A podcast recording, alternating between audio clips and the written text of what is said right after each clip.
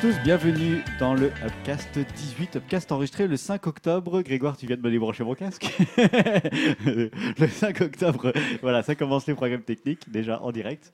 Euh, le 5, tu peux tirer sur le là, Merci. J'ai l'air allongé. moi. Quel Euh, euh, début Quel début en en tonitruant. Bon, on, nous, sommes donc bien le 5 octobre, je suis en compagnie de Grégoire. Ouais, Salut, voilà, c'est moi le débrancheur de casque. Exactement. Bonjour à tous. Salut Julien, tu vas bien? Euh, Salut à tous, ça va bien. Et salut Dim. Salut tout le monde. Ça va Dim? Ouais, ça va bien. Bon, super. Nous sommes euh, ensemble pour 3 heures de folie, comme au Club Dorothée. on va parler ensemble. Il est où Monsieur Cadeau? Pitié pour les croissants, les gars. Exactement. Monsieur Cadeau.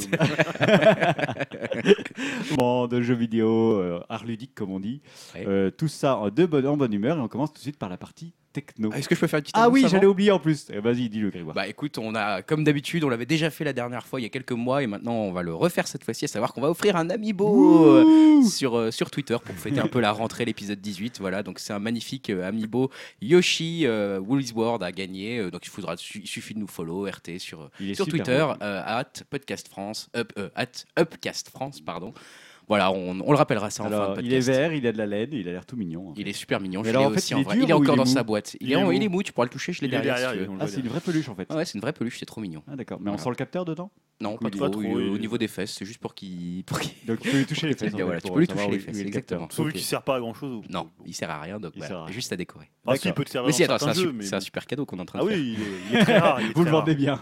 Non, mais il est très rare. Bon, on vous dira donc à la fin du podcast comment euh, gagner cet On, amiibo. on le rappellera, ouais. Voilà. Bon, on commence tout de suite par notre partie techno.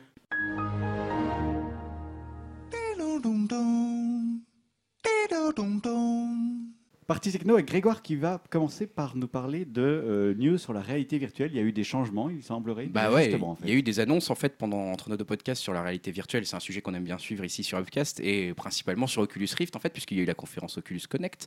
Et là, euh, après les deux premières versions du Gear VR, euh, le petit casque où vous savez, vous mettez votre téléphone Samsung, dedans, ouais. voilà exactement. euh, bah voilà, la société sud-coréenne vient de présenter une nouvelle monture de son dispositif, donc toujours conçu en partenariat avec Oculus VR, hein, Samsung et Oculus VR ensemble. Et donc là, le modèle a été euh, présenté comme la première génération du Gear VR, vraiment destiné au grand public, parce qu'apparemment, avant, c'était plutôt pour euh, ceux qui, on va dire, étaient un peu les, les innovateurs dans le truc. Je vais juste, hop, là, augmenter un tout petit peu mon son, voilà. Euh, donc, euh, qu'est-ce qu'il y a à dire sur ce modèle? Bon, apparemment, voilà, il est, il est compatible avec les nouveaux téléphones de la gamme euh, Samsung, donc Galaxy S6, Galaxy S6 Edge, Galaxy S6 Edge Plus, Galaxy Note 5, bref, tout ça, quoi.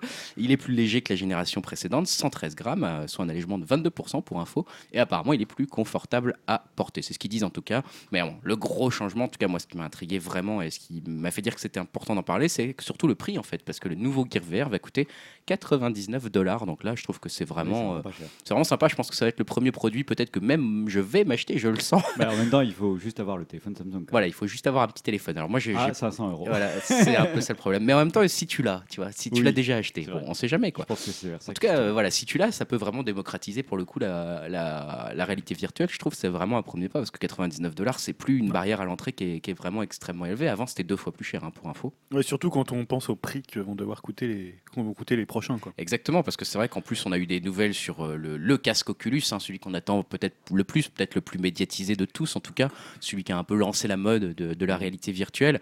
On a eu quand même des nouvelles intéressantes, à savoir qu'ils vont travailler avec plusieurs gammes, euh, plusieurs pardon, grandes plateformes de, de vidéos comme Netflix, Hulu, Twitch, Vimeo, donc ça va être sympa, on va pouvoir mater euh, Netflix sur son Oculus VR par exemple. Et puis quelques studios de cinéma aussi, Lionsgate, 20th Century Fox.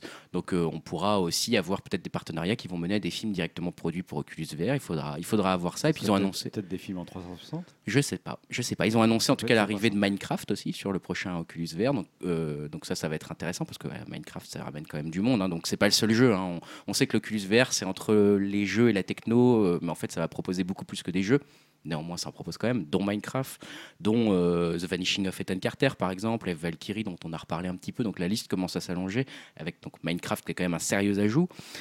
Et puis, euh, ils ont présenté d'autres trucs pendant la, con- la conférence Oculus Connect, notamment euh, l'outil euh, Medium, le, qui permet en fait de faire de la sculpture en 3D, apparemment, voilà, si vous voulez créer votre petit monde, etc. Et puis, ils ont montré ça à des, lambda, à des gens lambda, pas des programmeurs, des trucs comme ça. Et apparemment, ça marche assez bien, ça peut être intéressant. Bon, pourquoi pas Tout ça pour dire que donc l'Oculus Rift, c'est bientôt quand même. hein. C'est début 2016 normalement. hein, Il y aura dans, Facebook aussi dessus. dans quelques mois, normalement, il y aura que ça. Tu seras dans un monde Facebook. en fait. Ah, cool. Donc voilà, a Ils ont priori, ils n'ont pas annoncé le prix. On, les rumeurs parlent entre 200 et 400 dollars. Et puis Ouais. finalement, on a eu le, le créateur, donc le Quai, qui a admis à demi-mot que le prix serait au-dessus des 350 dollars. hein. Donc quand même entre Mm. 350 et 400, a priori, ça va être C'est 399 pas dollars. quoi, sachant qu'il te faut déjà un PC quand même. euh, Il faut déjà un au peu. moins à 1000 dollars. Voilà, il faut un Master Race. Ils c'est avaient annoncé les specs euh, du PC qu'il Ouais, fallait pour faire tourner l'Oculus. euh. C'est du i7. euh, Ah, c'est un 16 gros PC en même RAM, temps. c'est- Ouais, ouais, c'est passé. Voilà, il faut envoyer des- de- deux fois deux images en 1080p. euh, à- Enfin voilà, c'est 60 à 60 images par seconde. Même ça va un peu plus, je crois. même je sais plus, ouais. Ouais, plus pour compenser. Donc voilà, du côté de Microsoft sur la, VR, parce qu'il y a eu pas mal d'annonces là-dessus en ce moment, on sait que bah, voilà, l'Oculus Rift, Microsoft a aussi fait un partenariat avec eux. hein. donc eux, ils ont l'HoloLens dont on avait un peu parlé dans le précédent podcast. Là, on sait que l'Oculus Rift va permettre maintenant aussi de jouer à des jeux Xbox One. Mais a priori, si j'ai bien compris, alors je sais pas si tu as d'autres infos là-dessus, Julien, ça serait dans une salle de projection virtuelle. C'est-à-dire qu'on n'est Ouais. pas Ah voilà, ouais. on n'est pas dans le jeu euh, Xbox, hein, on n'est pas en train de se dire ouais Call of Duty, je suis avec mon flingue et tout. Non, non, Ouais. on regarde un écran sur lequel on joue Ouais. en fait au jeu. Donc bon, Et c'est pour pas le coup, c'est pas pour tout de euh, suite, hein, je crois. hein. Non, c'est pas pour tout de suite. 2016, c'est euh, 2016 voire. Mais plus, euh, enfin après la sortie, voilà. euh, bien après la sortie de. Bah, Même du si casque. c'est moins impressionnant, ça permet d'avoir un bel écran pour jouer quand même. Ouais, c'est ça. Bon, après. Bah, euh, c'est un peu, j'ai l'impression que ça va faire un peu comme le casque Sony. Moi, j'avais testé le casque Sony à une époque, c'était à l'époque de la sortie d'Uncharted 3, Mhm. où voilà, ça faisait vraiment, euh, t'as l'impression d'être dans une salle de cinéma. euh, Bah, c'est sympa ça. il, il était sympa, ouais, Ouais. ouais. Mais c'est pas du tout un casque de réalité Non, virtuelle. quoi. l'effet est garanti. L'effet est garanti, ouais. T'as un écran, enfin une sensation d'écran géant, donc une, immer- une immersion qui est accrue. Ouais, c'est bien quand même. Ouais, mais je suis un peu déçu. Moi, je m'attendais tout de suite à des trucs genre oui, on va être plongé dans les jeux vidéo en 3D, on pourra regarder autour de nous et on verra les Oui. gens se bouger. Mais non, c'est pas trop ça encore pour l'instant.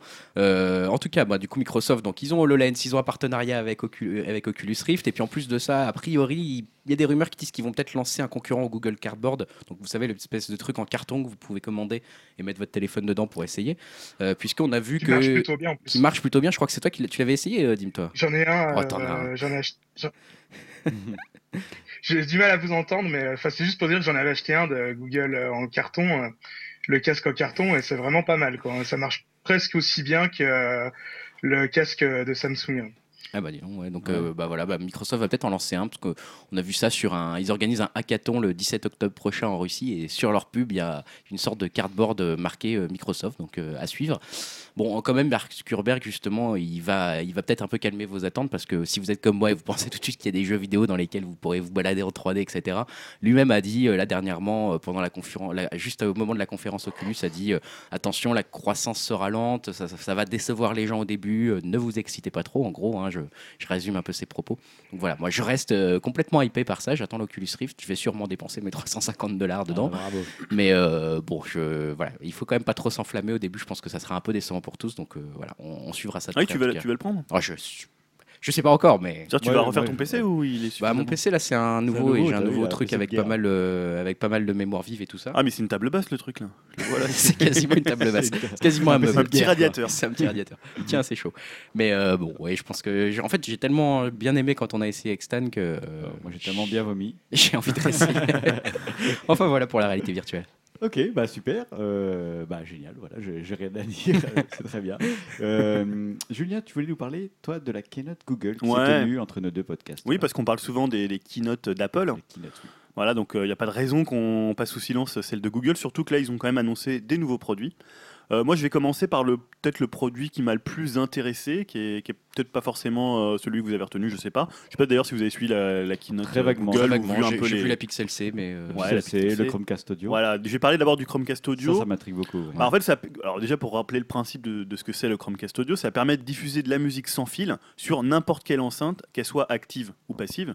Donc j'expliquerai. Donc en- enceinte active, ça veut dire qu'elle est amplifiée. Enceinte passive, ça veut dire qu'elle a besoin d'une amplification euh, pour fonctionner. Ça dépend Ouais. ce que vous avez comme chaîne. hein. On voit des petites enceintes qui sont actives sur lesquelles on branche des euh, Je tu directement. parles chinois là, en fait. D'accord. ah, tu vois ce que c'est un amplificateur? Quand tu as un ampli, bah, tu me prends une enceinte passive et c'est euh, c'est l'amplification qui amène la puissance à l'enceinte. Et quand elle est active, tu pas besoin d'amplificateur, as juste un, tu branches un, je sais pas, un, un lecteur MP3, un lecteur CD dessus directement. Ah, d'accord. Voilà. Ok. T'as la chaîne avec, t'as juste l'enceinte. Voilà, c'est un peu ça. Voilà. C'est vrai qu'à une époque, ça n'existait pas forcément euh, le côté actif-passif. Donc là, pour la présenter euh, visuellement, c'est un petit boîtier qui fait environ 5 cm sur 5. Euh, pour 31 grammes. hein. Donc vraiment un truc tout petit si vous petit, avez ouais. vu les, les- les photos. Alors comment ça marche en fait? Vous connectez la clé euh, à votre enceinte ou à votre système audio via une entrée auxiliaire ou optique, ce qui amènera une meilleure, une meilleure qualité.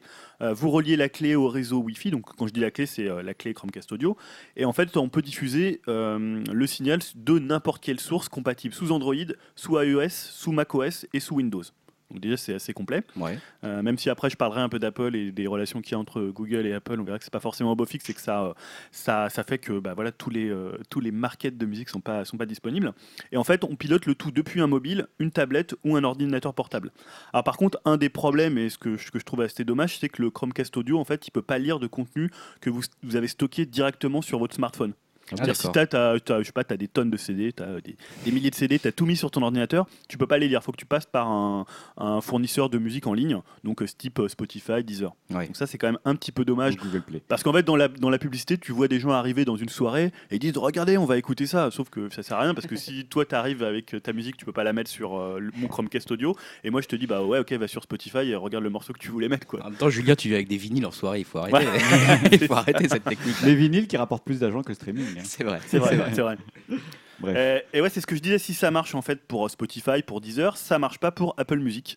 Parce qu'en Oh, fait, Google a bien essayé d'attirer Apple sur euh, son Chromecast, mais comme il y a des relations, on va dire, un peu froides entre Google et Apple, euh, bah en fait, ça s'est pas fait. Donc euh, Apple Music a refusé, et donc on pourra pas avoir. euh, Ils sont méchants, Apple, quand même. Ah, ils sont méchants. hein. Et on voit qu'il y a des relations tendues entre. Je, je voyais aussi la news sur Amazon euh, qui, a- qui va refuser de vendre Ouais. l'Apple TV Bah oui, parce et que le Chromecast Audio d'ailleurs. Et. Chromecast Studio, Ouais. parce qu'ils veulent faire plus de concurrence, ouais, justement. Voilà, c'est bon, c'est un peu dommage, mais bon.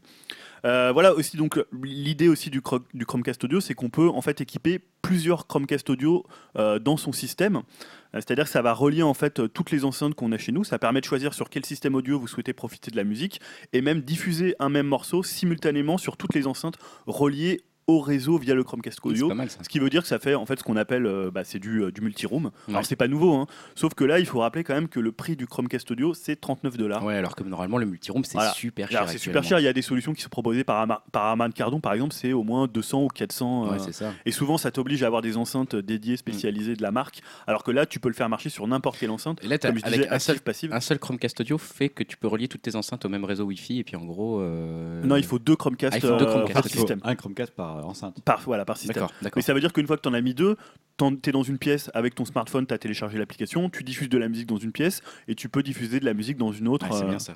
Donc ça fait vraiment du multi-room. Alors c'est pas nouveau, mais à ce En fait, tarif-là, la solution idéale si on pouvait le faire, euh, lire nos MP3 euh, en- ouais. Ouais. en local. Après, local. en- sur Spotify, tu mets euh, lire mes sources locales et ça marche du coup. Enfin, tu vois. Tu peux, oui, tu peux te faire. Oui, voilà. Peut-être tu as des moyens de. Ouais. On l'a pas encore on l'a pas Peut-être, testé, mais. peut-être, euh, ouais, il faudra Peut-être qu'il y aura des mises à jour. Le Chromecast Moi, j'ai acheté un vidéo, Chromecast, des à euh, jour, ouais. amélioré. J'ai acheté un Chromecast vidéo, là je vais le recevoir ah, euh, intéressant. peut-être aujourd'hui ou Ah bah, demain. donc euh, ouais, je, je vous dirai si, si ça marche déjà bien. Je crois que ça marche très bien. hein. Un des articles les plus vendus sur Amazon justement. Chromecast vidéo, ça plaît beaucoup aux gens. Ça m'intrigue beaucoup, bah, tu nous diras. Ouais. Euh, Chromecast Audio, tu veux dire autre chose sur ce Chromecast La Audio Pixel C, tu voulais en parler des bah, autres après, trucs ouais, euh, alors, juste les téléphones Nexus, hein, Ouais. puisqu'ils ont encore annoncé. euh, bon, là, c'est plus classique, hein, on va peut-être moins, euh, moins laisser de temps. En plus, c'est beaucoup de, beaucoup de chiffres. Euh, donc, il y a déjà le 5X qui a été annoncé, qui est conçu par LG.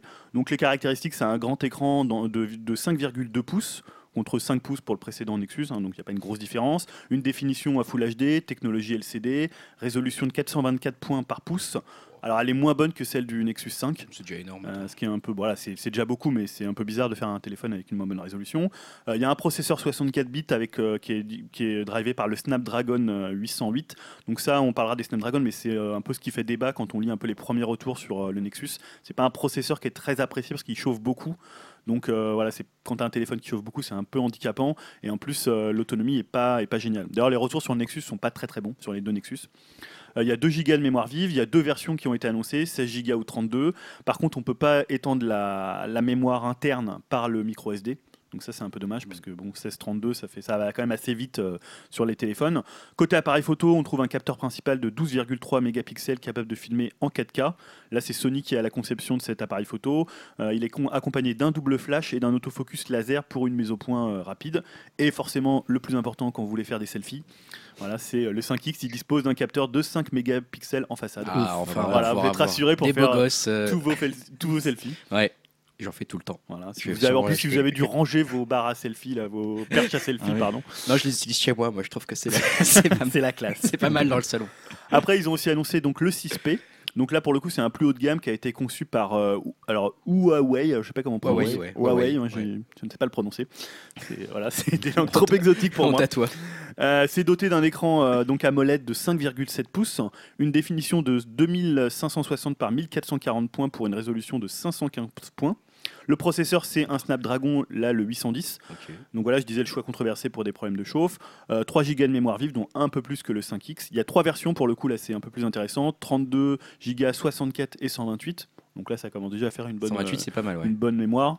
Euh, pas, pas de possibilité d'étendre aussi la mémoire via micro SD. Ça, et fini, euh, en photo, la place euh, d'honneur euh, bah, revient pour les selfies puisqu'on pourra euh, en faire des encore plus magnifiques que le, le C'est 5X ce mode puisque magnifique des selfies. voilà, 8 mégapixels pour le coup. Euh, Ah voilà. Alors ils fonctionnent tous les deux, les deux téléphones sous Android Marshmallow. Les prix c'est 479 euros à partir de, 85, euh, de 479 euros pardon pour la version 16 Go pour le 5X. Ouais, c'est ouais. Pas donné. Jusqu'à 549 pour la version 32 et pour le 6P il faut débourser 649 euros pour la version 32 Go. 699 euros pour la version 64 Go et 799 euros pour la version Voilà. 128 Go. En vous D'ailleurs, remerciant. Pour les prix, si je peux souligner, ils, ont, ils sont quand même scandaleux de ce niveau-là parce qu'ils ont pris les prix en dollars. Ils n'ont pas respecté du tout Ça, la conversion. Ah. C'est Non seulement, C'est-à-dire que le, le Nexus 5X, je crois qu'il coûte genre 350 dollars, mais il coûte 450 euros chez nous. Voilà. Et surtout quand euh, les retours sont, sont pas très très bons. Donc pour le coup, il sera disponible, il sera disponible en octobre aux États-Unis, au Royaume-Uni et au Japon. Et euh, il faudra patienter quelques semaines de plus si vous êtes intéressé par le téléphone. Et pour le coup, comme je disais, les premiers retours sont pas très très bons à cause du processeur Snapdragon qui chauffe beaucoup.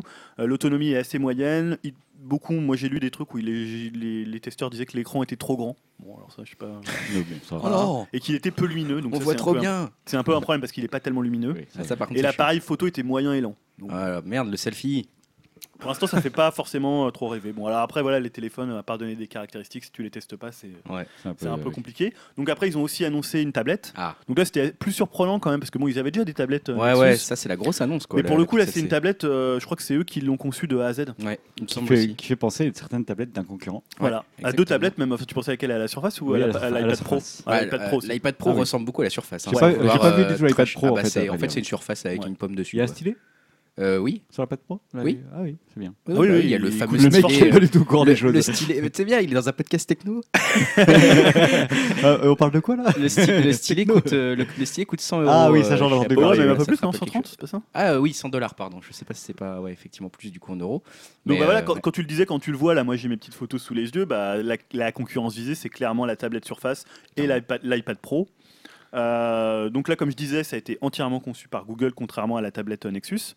Euh, ça tourne sous Android, hein, forcément. On est chez. euh, Ouais, ça, ça peut être un petit frein quand même parce que Mm. système d'exploitation Android. c'est pas- bah, C'est-à-dire que c'est fermé à toutes tes applications PC. Quoi. Ouais. Si, t'es- tu travailles sur Illustrator, par exemple, tu es bien avancé. Voilà. ouais, c'est sûr. C'est le genre de petits détails. Quoi. Euh, au niveau caractéristiques techniques, c'est un écran 4 tiers de 10 pouces d'une définition de 2560 par 1800 pixels, résolution de 308 points par pouce. C'est-à-dire c'est mieux qu'un iPad Retina. Ouais. Apparemment, j'ai Bon. pas eu moi j'ai un vieil iPad 1 donc, euh, qui est complètement obsolète, hein, donc je ne peux pas comparer. Euh, c'est un processeur assez puissant puisque c'est un Tegra euh, X1 épaulé par 3 Go de RAM. Ouais. Euh, pour le coup, bah, ce qui va le rapprocher de la surface, c'est un, clavier qui est fixé en fait par un aimant euh, au niveau de la tablette. Donc, ce qui fait que c'est un système d'attache qui permet d'ajuster le clavier selon l'angle qu'on veut, Mm. et tu peux complètement le cacher euh, derrière l'écran. C'est-à-dire qu'il est complètement solidaire quand tu le passes en dessous. euh, quand tu le lèves, bah, il va pouvoir s'incliner. Comme la Surface. Ouais, comme la Surface. Ouais, comme la Surface, tu peux le détacher Ouais, mais là, apparemment, c'est plus simple parce que c'est un aimant, donc euh, apparemment, l'angle est, euh, est un peu plus intéressant euh, que sur la surface. Ouais. Bon, après, il faudra voir, euh, à l'utilisation. Euh, voilà, donc comme je disais, ouais, c'est un écran, un écran, un écran solidaire. Euh, bah, c'est pas encore disponible à la vente, faut attendre la fin de l'année. Ça coûtera 499 dollars pour la version 32 Go et euh, 64, euh, 64 Go, ça sera 599 dollars. Ouais.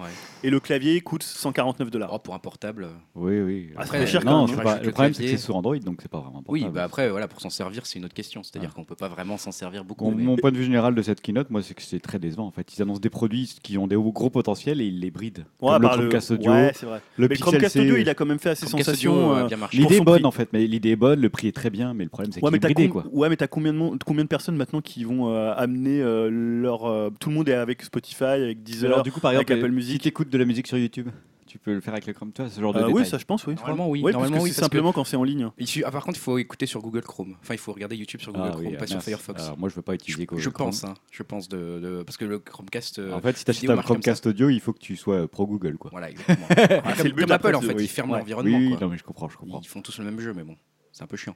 Ok. Merci Julien. Tu avais d'autres choses à ajouter sur ce Non, pas du tout. Bon, C'était très bien. il a tout lu, c'est parfait. Cet homme est complet. Voilà. Grégoire, je Oui. vais lire le titre que tu m'as mis, mais j'ai honte. Qu'est-ce que j'ai encore dit Ça m'a intrigué. Oui.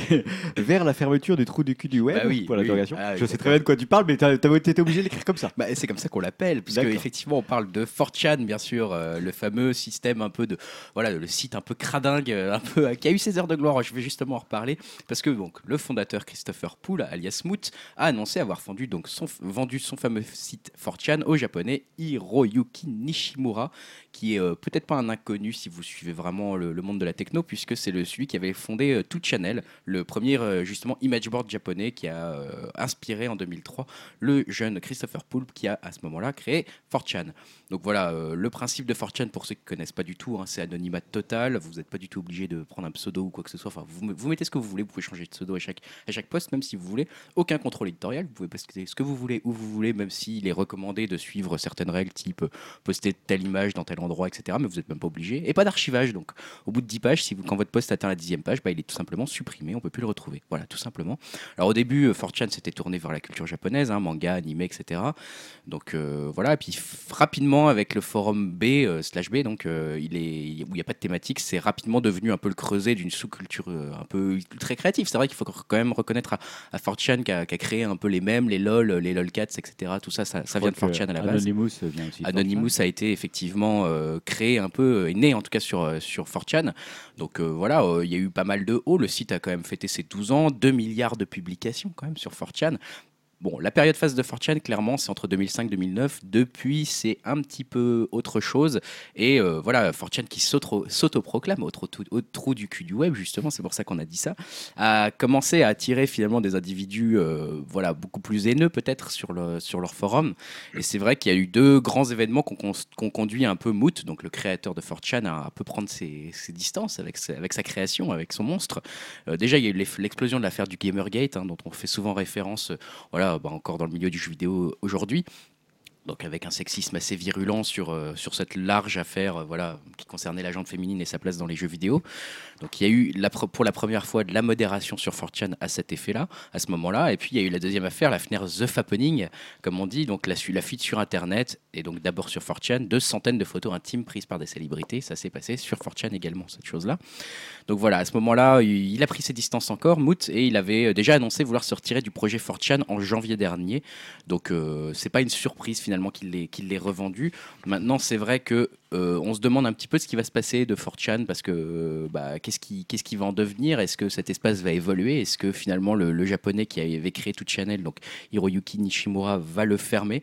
On ne sait pas vraiment. Bon, en tout cas, même si ça ferme, on pense qu'il y aura forcément, enfin, en tout cas, c'est mon avis, il y aura forcément un autre endroit qui va naître qui va permettre de pouvoir un peu recueillir euh, la haine générale du, du- voilà, du troll sur Internet. Mais bon, voilà. bon, Podcast.fr. c'est Upcast, bref, venez, venez troller. Non. On vous garantit votre anonymat. Non, je déconne, hein, ne venez pas, on veut pas de vous. Donc euh, voilà, euh, à voir, à voir. C'est une, nouvelle qui m'intrigue et en même temps qui m'attriste un peu quelque part. 4chan, c'est l'histoire d'Internet quelque part déjà, donc euh, j'ai envie de savoir ce que ça va devenir. Toi, ce- tu voudrais ce- que ça ferme pas Non, je voudrais que ça reste, moi perso. Je voudrais que ça reste Parce parce que que. c'est de cet avis, moi aussi. Ouais, je sais pas. Dites-nous hein, ce que vous en pensez dans les Disons commentaires. c'est c'est vraiment ça montre ce qui est de plus beau et plus affreux dans Internet, mais Exactement. ça c'est c'est porteur de l'esprit d'Internet, à savoir la liberté. Bah ouais, et à la fois des trucs euh, assez drôles aussi. On trouve toujours des trucs très drôles aujourd'hui sur 4chan. Moi, j'y vais allez, de temps allez en temps. jeter un petit coup d'œil sur 4chan. Ouais, ouais. c'est en anglais, âme hein, sensible. temps, oui, oui, oui. Âme sensible, quand même, faites attention parce qu'il y, a des- il y a des images parfois un peu choquantes euh, qui se baladent euh, sur ce, sur ce site. Voilà, donc euh, attention, n'y allez pas avec vos enfants, par exemple, qui regardent l'écran en même temps. Quoi. Hein Ou alors vous voulez leur apprendre des trucs chelous. Merci Grégoire. De rien. Euh, Julien, après Google, tu veux nous parler d'un peu d'Apple Ouais, ouais, parce que je, je sens que vous êtes un peu fébrile, là, je suis autour de la table. Je là. sens qu'on n'a pas assez parlé de la pomme. Voilà, euh, je vois un peu Dim là devant son PC, il a l'air assez fébrile. Bah, il a de la bave aux lèvres, là, je sais Voilà. pas ce qui se passe. la bave blanche qui sort là. Tous ceux qui nous écoutent, je pense que vous vous demandez est-ce que l'iPhone 6S et 6S Plus sont un succès? Voilà. Ah ouais, moi, J'ai un peu la question. J'ai cauchemardé cette nuit. Est-ce que ça c'est du succès? Tu t'es Ouais, c'est demandé, pour ça voilà. que je suis venu. hein. Eh bien, je vais vous répondre. Ah, Et mille fois oui, puisqu'en fait, fait, ils ont annoncé via un communiqué euh, bah, qu'ils devaient sentir, je pense, la fête, la drogue et, et le champagne, que 13 millions d'iPhone 6 et 6 Plus ont Oh, été putain. vendus en un week-end. Ben, Voilà. 13 millions. hein. Quoi On pense tous la même chose, mais on l'a pas dit. Non, mais si vous avez un iPhone, on vous aime bien quand même. Ouais, merci. Bah, Merci, Julien- merci Julien a de nous écouter iPhone. sur votre iPhone. Julien a un Voilà. iPhone. Si vous voulez me corrompre et m'envoyer un. Si Apple veut m'envoyer un iPhone 6S, On dira votre nom en direct sur le podcast. Super Ouh. récompense. on offre- je, je, je volerai l'Amiibo, il vous l'offrirai, voilà, c'est tout. Allez, envoyez un petit iPhone 6 à Julien. Alors bon, forcément, Tim Cook s'est fendu d'une déclaration. Il a dit magnifiquement les ventes de l'iPhone 6S et de l'iPhone 6S Plus ont été incroyables, dépassant tous les records dans l'histoire d'Apple pour un week-end de lancement. Et en effet, si on compare avec les chiffres de l'année dernière, de dernière pour le 6 et le 6 Plus, c'était 10 millions de ventes, qui était déjà colossal euh, pour euh, le premier week-end de commercialisation. Non mais c'est hallucinant. Non mais après c'est très bien pour Apple. Enfin voilà, c'est un très bon produit. Il y a rien à redire. hein. Franchement, c'est très bien. Ouais. Ils innovent toujours autant. Leurs produits sont magnifiques. Ils sont très Alors, je sais bien pas s'ils innovent, mais bon. Bah, Non mais disons qu'ils prennent les bonnes idées des autres et puis Ouais. ils les font bien quoi. innovation, les- c'est pas le mot que je Non. Non, mais tout le monde trouve que c'est un bon produit. Ouais, c'est un que- très bon produit. voilà, il faut pas, on va pas cracher dans la soupe même si Ils avancent dans la euh, stabilité, on va dire. Voilà. C'est ça. Si on est un peu anti-fan, moi je suis un petit peu anti-Apple par principe et bon là il faut reconnaître quand même c'est un bon produit quoi. Malgré tout ce qu'on peut en dire. Donc on est rassuré, Apple va bien. Oh, C'était juste ça. Ouf, ouf. Mes J'ai un actions quota, Apple. J'ai un quota Apple. Mes actions. Apple vont pouvoir monter. Ah. Bon, et euh, bah, on n'a pas, pas assez parlé de Google peut-être. Qu'est-ce Oui. qu'on faisait à 14 ans, Grégoire Euh, Qu'est-ce que vous faisiez à 14 ans? C'est ce que j'ai écrit comme titre pour cette news euh, Ce quand titre était mystérieux, hein, il Ouais. m'a intrigué, il fait du teasing dans les titres. Ouais, bah, je fais du teasing dans les titres, effectivement. Je faisais référence en fait au jeune collégien lorrain Elliot Sarré qui a remporté en Californie le prix incubateur du concours Google Science Fair avec son robot jardinier. Donc voilà, euh, il est passionné d'ingénierie, il a 14 ans, d'informatique, de sciences, tout ça, ça lui plaît, et il a vraiment euh, jardin, impressionné Google. Je sais pas s'il est passionné de jardin, parce que voilà, en tout cas, il a trouvé une bonne idée pour, un, pour créer un petit robot qu'il a lui-même imprimé en 3D, etc. Enfin, vous voyez le profil, hein, le mec complètement fou, complètement génial. Et il a remporté c'est nous le... qui sommes des gros losers. Bah justement, c'est pour ça que je me suis posé la question. Qu'est-ce que je faisais à 14 ans? Si je me souviens bien, essayé de faire du skateboard et je me cassais des Je jambes. crois qu'on avait la NES. Je confirme. Non, mais on jouait à la Super Nintendo. ouais. Ouais, ou je jouais à Fighter. mais j'arrivais même pas à finir les niveaux. Enfin, tu vois, genre les niveaux Tu me battais à. Street Fighter 2 quand même. Je prenais d'alchimie, j'explosais tout le monde. Bon, bref. Euh, donc euh, là, voilà, le Science Fair, le Google Science Fair, il a quand même plusieurs milliers de candidatures qui sont recueillies chaque année. 20 finalistes seulement retenus, donc déjà presque être finaliste, c'est une victoire en soi. On avait déjà eu, euh, et dans, dans les 20 finalistes, hein, là, cette fois-ci, il y a eu 9 candidats qui se sont vus décerner un prix. C'est pas le premier français hein, à aller euh, au Google Science Fair, euh, Elliot, Elliot Sarré. Euh, il y avait déjà eu un, un- une au- une- un autre, euh, un certain Guillaume Roland qui avait fait l'année dernière avec un réveil olfactif. J'en avais déjà entendu parler à ce moment-là. Effectivement, ça m'a dit quelque chose. Qui avait été assez loin, mais qui n'avait pas eu un prix. Et lui, donc, a eu un prix. Voilà, donc c'est un petit robot jardinier qu'il a conçu, équipé d'un bras, qui peut quand même se saisir de peau, creuser de la terre, arroser des plantes, se déplacer dans des serres adaptées à cet effet, surtout être commandé par un smartphone. Donc il a tout créé hein, quand même. L'appli qui va avec, c'est hallucinant. Donc voilà, euh, plus besoin d'avoir la main verte pour entretenir votre jardin. Vous faites appel à ce petit robot, donc il s'appelle, que je dis pas de bêtises, Bot de carotte. Donc euh, c'est écrit un peu comme en anglais, Bot to carotte, robot de carotte, voilà. Mais bon, ça, ça prononce en français, Bot de carotte. Voilà, il a remporté un chèque de 10 000 euros quand même, et un, peu un petit mentorat d'un an pour mener à bien son projet. Je pense qu'on va réentendre parler de lui. Je parle rapidement quand même des autres un peu euh, personnes qui m'ont intrigué pendant ce Euh, concert. attends, Elliot, si tu nous écoutes, euh, mets-nous un petit commentaire sur podcast.fr. Elliot, euh, ouais. Envoie-nous un robot jardinier. on dira, on a Non, dit on ton nom. jamais si tu nous écoutes, on a dit ton nom, et puis Ah, comme ça, tu- on euh, t'interviewera. Respect si tu nous écoutes. Enfin Voilà. bon, voilà.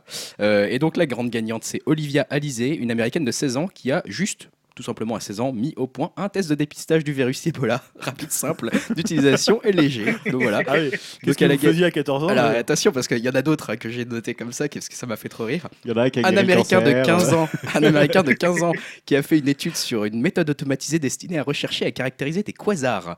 L'algorithme qu'il a créé a, permis d'identifier 56 quasars signalés dans la littérature et en a également identifié 109 nouveaux Je candidats me à forte aussi probabilité. s'intéressait pas assez au quasar. Le mec, a, le mec a découvert 109 quasars d'un coup. si Je veux, sais même pas ce que c'est un quasar, donc euh, déjà, il faudrait que je découvre. Attends, attends, le mieux, c'est le, c'est peut-être le dernier, moi, qui m'a fait le plus halluciner. Il a 14 ans, un Anglais de 14 ans qui a élaboré une sonde de points quantiques capable de traverser la barrière hémato-encéphalique pour servir d'outil diagnostic non invasif dans le diagnostic précoce de la maladie d'Alzheimer. 14 ans. Pas mal. Voilà, voilà. Moi, j'arrivais pas à me finir Super Mario 3. Il y a pas un mec qui a fini Megaman avec euh, une main dans le dos, je sais pas, un truc euh, possible quoi. Ah, mais de toute Un truc voilà. utile, on va Donc dire. voilà, moi, je les ai même pas tous dit. hein. Je les ai même pas tous dit. Il y en a une, il y en a une vingtaine. déprimant. Ils sont géniaux. Bravo à eux. Non mais bravo, bravo, c'est bien. Euh, bah, merci de faire avancer l'humanité un peu plus que nous. quoi. c'est sûr. Euh, Julien, tu voulais revenir sur Facebook, sur son Oui, meilleur avec une, nouveau- profil. ouais, une nouveauté qui va vraiment faire avancer aussi Ah, l'humanité. attention. La perche à selfie. pas loin. C'est à peu près aussi intéressant. Euh, bah non, c'est une petite nouveauté sur l'appli mobile de Facebook, puisqu'en fait, on va pouvoir euh, bientôt remplacer sa photo de profil par une vidéo de profil. Waouh. Ah, Grande révolution. ah, J'en rêvais. Donc Enfin. tu pourras mettre une boucle vidéo de 7 secondes, hein, ce qui s'apparente un peu à un, Ouais, un gif, Vine. euh, ouais, un- ouais, ou un- presque un gif. euh, Ah, moi je dis gif, attention, Ah, attention. tu dis gif. hein. Attention Ah, à gif. pas Son s'entendre. créateur dit GIF. hein, mais Ouais. Son créateur dit gif, euh, ouais, moi je veux dire gif. Oh, un rebelle. Le non, rebelle. mais voilà, c'est presque, moi c'est plus, plus proche d'une petite vidéo style Vine que d'un Ouais. que d'un gif pour le coup. Euh, et en fait, la déclaration de Facebook m'a fait assez rire parce qu'ils disent, euh, grâce à ça, les, les, les profils vidéo permettront de montrer une nouvelle facette de votre personnalité. Tu parles, les mecs qui vont faire des proutes sous leurs bras ou des conneries comme ça. Ça, ça semble très très con. ah merde, je trouve une autre idée alors. Ça y est, je l'ai donné à tout le monde. Je sens qu'il va y avoir des idées trolls, moi. Je sens que ça va être marrant. Euh, autre nouveauté en cours de test pour le coup, c'est euh, toujours concernant les profils, c'est l'arrivée des photos de profils temporaires. En fait, on les programme pour une durée euh, bah, déterminée, une heure, un jour, et ça permet, euh, moi j'ai mis entre guillemets d'évén- d'évén- d'événementialiser, D'événementialiser. c'est pas facile à dire. Ouais, d'événementialiser ton Voilà, profil. ou, ou de rendre euh, événementiel votre profil, c'est plus facile à dire. Ouais, c'est ça. Euh, par exemple, je sais pas, ouais, il, il montrait comme exemple, bah, tu soutiens une équipe euh, de foot, de rugby, et tu mets le petit logo de l'équipe pendant une heure, pendant. Qu'est-ce une que les gens en ont à foutre que ton truc change pendant une heure et demie pendant le match? Enfin, Bah oui, mais plus c'est inutile, plus c'est intéressant. Voilà, Il y a beaucoup de gens, je suis sûr, qui passent leur temps à regarder les profils des autres. Bon, remarque, ouais. remarque pour la sortie de Star Wars, on mettra tous notre petit Bah voilà, robot ouais. ou un petit, un petit, Un petit Jar Jar Binks. un petit Kylo. Ren. Et dernière nouveauté, il y a une nouvelle page de profil, puisqu'il va là elle va être centrée sur la photo de l'utilisateur. Euh, on- L'utilisateur en question pourra ajouter une petite phrase de, de biographie euh, qui le décrit. Il pourra afficher cinq photos qui vont permettre de caractériser euh, N'importe la quoi. personne. Je sais pas, tu mets une photo de ta maison de vacances, tu mets une Non, tu maison mets- de photo de ta ça Tu mets une citation inspirante, un peu genre euh, Oui, ne te retourne jamais, regarde toujours vers l'avenir, un truc comme ça, avec une pauvre police un peu penchée en italique à la con. et un coucher de soleil. Ah, je vois bien un truc comme ça. Avec quelques selfies, bien sûr. Et Avec un camion derrière, un camion, si tu aimes les camions. je sais pas, un truc comme ça, je sais pas pourquoi. Donc voilà, c'est des, des petites nouveautés Facebook. Ah, ça nous inspire, ça. Ah, il y a plein de choses à faire. Ouais, c'est pour passer après le, le robot euh, carotte là ou bot carotte là. Voilà, c'est c'est moins intéressant. Pour nous bon, remettre à niveau, en fait. Il faut nous remettre à niveau. Ouais, Bah voilà, ça. comme quoi il y a des gens qui cherchent. Ces gens ils trouvent parfois, et voilà, des fois ils font des robots aux carottes où ils soignent Ebola, et parfois ils font des nouveautés sur ton profil Facebook. Voilà, Il n'y a pas de limite à la, à la recherche. Pas de limite. Euh, Grégoire, on a un peu de temps. Peut-être que tu nous peux nous Ouais. parler de pub. Ouais, bah effectivement, bon, c'est vrai que la pub. Page de sur- pub. Sur internet, exactement. euh, N'enclenchez pas votre adblock. Adblock justement va se déclencher, on en parle hein, souvent effectivement d'Adblock. euh, voilà, moi je suis un peu parti, je fais partie de ces Français qui ont Adblock, qui installent euh, Adblock, Adblock Oh. Plus pour pouvoir bloquer les pubs. Malheureusement, parce qu'effectivement, euh, Parfois, c'est- gratuits. bah ouais, mais c'est un peu lassant parfois d'attendre 4 minutes parce que tu tapes une vieille pub euh, Conforama, euh, genre avant de pouvoir voir ta vidéo ou des choses comme ça. Donc il y a eu un, développeur que j'ai trouvé assez marrant qui s'appelle donc Darius Kazemi qui a trouvé ça. euh, Effectivement, comme vous le dites, pas très juste pour les sites gratuits et puis voilà de, bloquer un peu la pub qui les finance. Donc lui, il a eu l'idée de créer une extension Chrome qui serait un bloqueur de publicité éthique. Donc ça m'a intrigué. Je me suis dit qu'est-ce que c'est qu'un bloqueur de publicité éthique? Donc lui, il décrit ça comme une extension qui fournit une expérience de blocage de publicité garantie 100% éthique. Bon, ça n'en renseigne pas beaucoup plus. Vous le testez, qu'est-ce qui se passe? Si un, pub, si un site a de la pub qui permet de le financer, qui est gratuite et que vous bloquez, bah, en fait, tout le site est bloqué. Donc vous ne pouvez pas juste pas accéder au site. Donc c'est un peu perturbant parce qu'en fait, au début, on se dit, ouais, on sourit un petit peu en essayant d'accéder à ces sites. Puis en fait, on voit qu'on peut quasiment pas naviguer sur Internet parce que quasiment tous les sites, bien sûr, marchent avec de la publicité qui les finance par derrière. Donc voilà, hein, pas de raison d'aller sur un site si jamais vous pouvez en profiter gratuitement quelque part, vous le volez. C'est un peu ça la logique qui est derrière. Bon, c'est au-delà du petit sourire que ça m'a provoqué, c'est vrai que ça, remet un peu le sujet de la gratuité d'Internet et de la publicité, de la relation un peu étrange entre ces deux, entre ces deux choses. Parce que bah, là, il y a Apple depuis dernièrement voilà, qui, a, un peu remis le sujet sur la table. Puisque bah, voilà, depuis quelques jours après le lancement d'iOS 9, euh, on a une fonctionnalité sur iOS 9 qui permet aux développeurs de proposer des bloqueurs de publicité pour le navigateur Safari. Il faut dire que rapidement, ces applications sont devenues très populaires, bien sûr, sur, euh, le, sur Apple, sur les, les- applis Apple. Euh, Il y a eu même un retrait de- du plus populaire de ces bloqueurs de pub très rapidement, qui s'appelait donc Peace, comme la paix. Et donc, voilà, il l'a retiré par son, c'est son développeur qui l'a retiré. Pourquoi? Bah Parce que justement, il se posait un peu les mêmes questions que nous, c'est-à-dire voilà, je pense que les bloqueurs de pub sont nécessaires, je le cite, mais ils arrivent avec un astérix important alors qu'ils profitent à de nombreux utilisateurs, ils nuisent aussi à certaines, à certaines personnes, pardon, y compris ceux qui ne le méritent pas. Il fait allusion effectivement aux petits sites gratuits qui essayent de fonctionner, qui mettent des petites pubs pour essayer de rentrer dans leurs frais parce que ça coûte cher un hébergement internet après tout.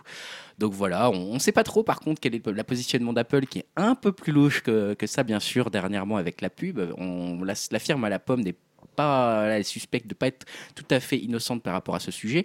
Par exemple, sur son nouvel appli Apple News, qui, marche d'ailleurs vachement bien, qui cartonne avec le nouveau, euh, le nouveau système iOS. Donc c'est une appli, un type flipboard qui vous permet de voir un peu l'actualité, un peu de façon très design, très sympa, etc. Bah, sur cette appli, Apple continuerait à laisser passer les pubs sur ses articles. Donc euh, voilà. Et en plus, le problème, c'est que pour se démarquer de la concurrence, Apple News travaille avec les éditeurs pour que certains contenus soient exclusifs à l'application. Donc en gros, vous voulez lire votre actu, elle est exclusive à Apple News, vous allez sur Apple News, bah, vous êtes obligé de voir la pub. Donc finalement, on se retrouve un petit peu comme à l'ancien temps, alors que vous auriez lu le même article en ligne, bah, vous n'auriez pas eu la pub mm. parce que vous aviez AdBlock ou des choses comme ça.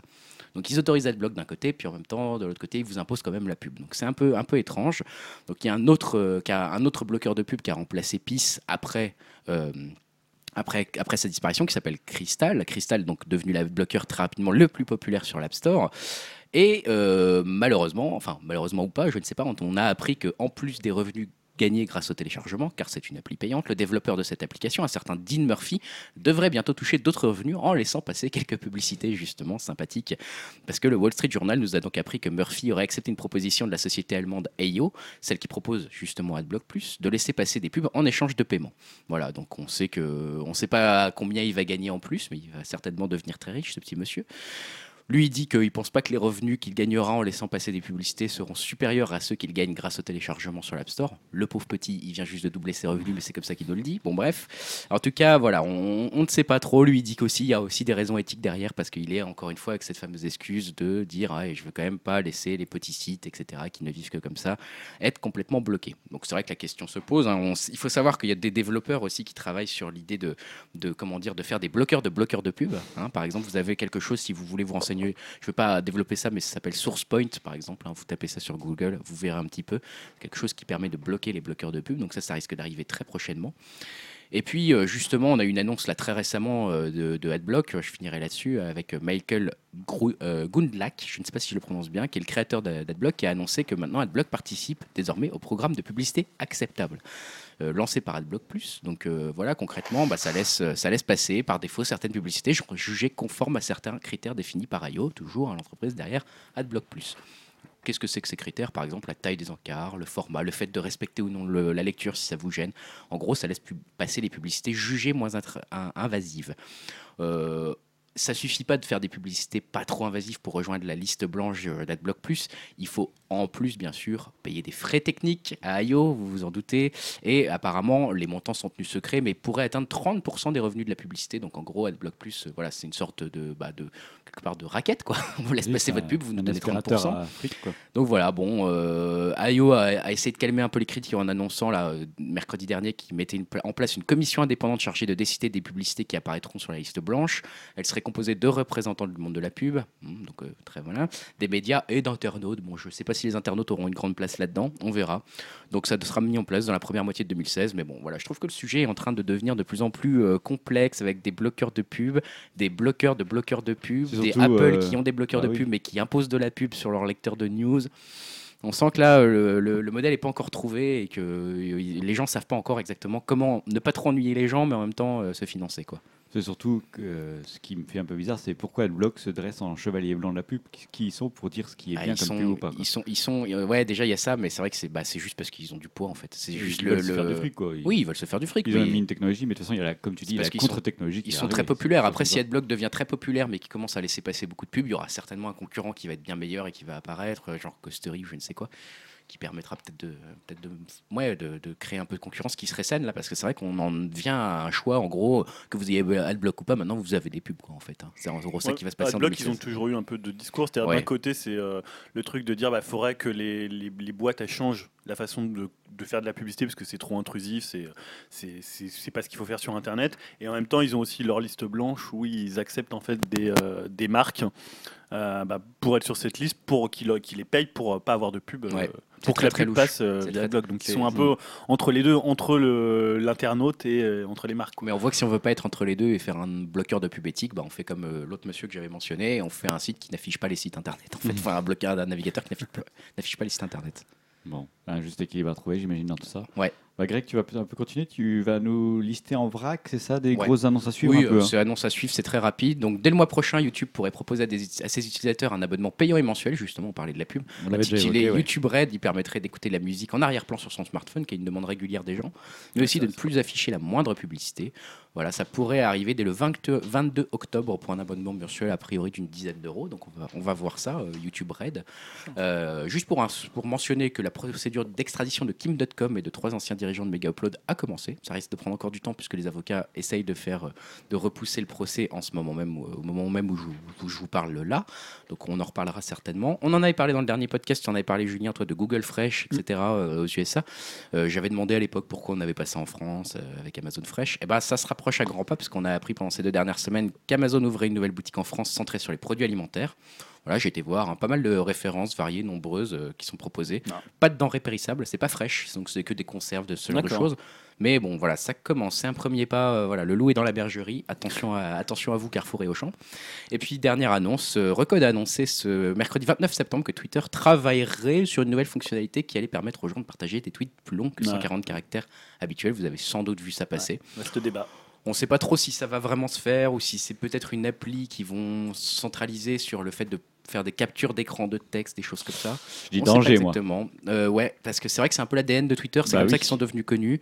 Euh, moi, je serais intrigué qu'ils le fassent en fait. Enfin, ça m'étonnerait presque qu'ils le fassent, mais pourquoi pas? Les rumeurs ont l'air d'être tenaces. Donc, euh, à la base, 140 caractères, il faut savoir que c'était lié au, à la longueur des SMS en fait. hein. C'est pour ça que Twitter n'a que 140 caractères, c'est à cause de, de, voilà, de l'histoire des SMS Ouais. qui à l'époque ne pouvait avoir que 160 caractères. Ouais, puis ça a développé une façon de faire un peu au style des aphorismes, une, une pensée plus concise, plus, plus ramassée. Plus rapide, ça a imposé une nouvelle temporalité Ouais. Internet aussi. hein. Donc ça serait bizarre en fait qu'ils Ouais, ça reviennent là-dessus. bizarre hein, si tu vois Ouais. ta timeline avec des trucs de, Il- de il- 500 signes. Tu lis plus, quoi. Tu Il y a lis des, plus, ouais, voilà. il y a des, des rumeurs qui disent que en fait ça devrait durer 140 signes et que tu auras un petit bouton genre plus et que tu pourrais cliquer pour voir la suite en fait si Ah jamais ouais. c'est trop long, tu vois. Ouais, Bon, moi, je- Moi, je dis non. Il faut ouais, suivre. moi aussi je dis. On Ok. vote, voilà. On va Bon, écrire bah, à voilà. Twitter. Bah, Twitter c'est bon, pas la peine de le faire, on a voté. Merci. Bon, c'est ainsi que s'achève notre partie techno. On va enchaîner avec notre partie divertissement.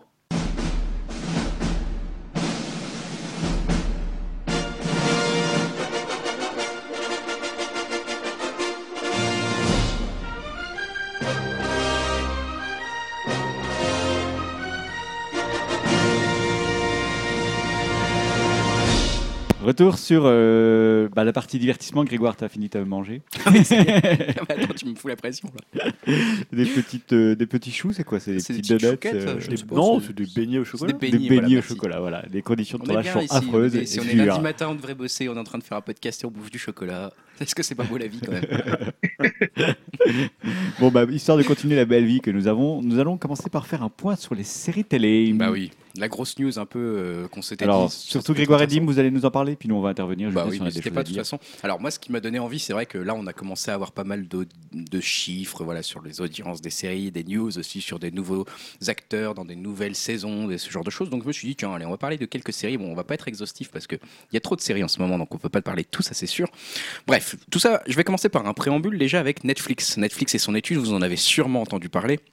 Une étude assez intéressante sur plusieurs séries de son catalogue pour savoir à quel moment les abonnés devenaient accros à ces séries. Vous avez sûrement vu ça parler. Ah oui. Et euh, ça varie assez en, en fonction de la série. Logiquement, entre Orange is the New Black et Breaking Bad, on ne devient pas toujours accro au premier épisode, loin de là. Et euh, voilà, on se dit, euh, par exemple, bah, voilà, on, te- on peut, on peut se dire, Stan, quand on a parlé de Breaking, euh, de, de Better Call Saul, par exemple, ah, surtout à, par- à partir de l'épisode 6, ça devient super. Et Enfin, eux, tu vois. t'as vu, ouais, ils disaient que c'était à partir de l'épisode 5. Euh, ouais, je crois que c'est l'épisode 5 Bizarrement. pour Breaking, pour Better Call Saul. Donc voilà, ils ont, ils ont regardé 23 séries dans leur catalogue et en gros, euh, l'épisode dans lequel on devient accro, c'est l'épisode après lequel 70% des spectateurs continuent de regarder l'intégralité de la saison. Donc c'est quand même pas mal, C'est 70%. La moyenne tourne autour de l'épisode 4 en général. Donc Better Call Saul, effectivement, c'est l'épisode 5. Pour Breaking Bad, The Walking Dead et Scandal, c'était l'épisode 2. Pour Breaking Bad, on se souvient que c'est là où ils essaient de, ils essayent de dissoudre un corps dans une baignoire. Ah. Ça traverse le sol, etc. C'est assez affreux et c'est assez marquant du coup. Euh, Sense 8 et Orange is the New Black, ce sont l'épisode 3 qui déclenche une, une fidélisation. Donc là, je vous essaye de. Essayez de vous souvenir de votre côté. Moi, j'ai pas vu aucune des deux. Apparemment, il y a une scène avec un gâteau dans Orange is the New Black. Moi, j'ai pas vu ça. Dans la pas première saison Ouais. Pourtant, je l'ai vu? Elle, elle- euh, ou une, part- une part de tarte ou je ne sais quoi. Apparemment, c'est une, une Ah oui, je me, rappelle, je me Ah. rappelle. euh, c'est euh, C'est ouais, parce qui fait la critique, cuisine. euh, la personne qui s'occupe de la ça. cuisine et puis elle met un tampax euh, dans le gâteau. Ah, c'est.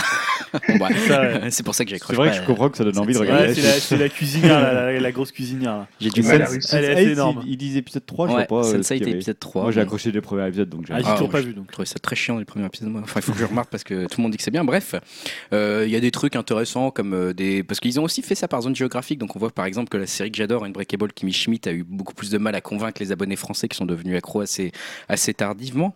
Euh, donc voilà, euh, par exemple, les Français, on sait qu'ils ont été les premiers à devenir fans de How I Met Your Mother. Enfin voilà, ce, ce genre de choses. Euh, bon. On va quand même rester dans un esprit un peu critique sur Upcast avec notre capacité Ouais. d'analyse assez hallucinante.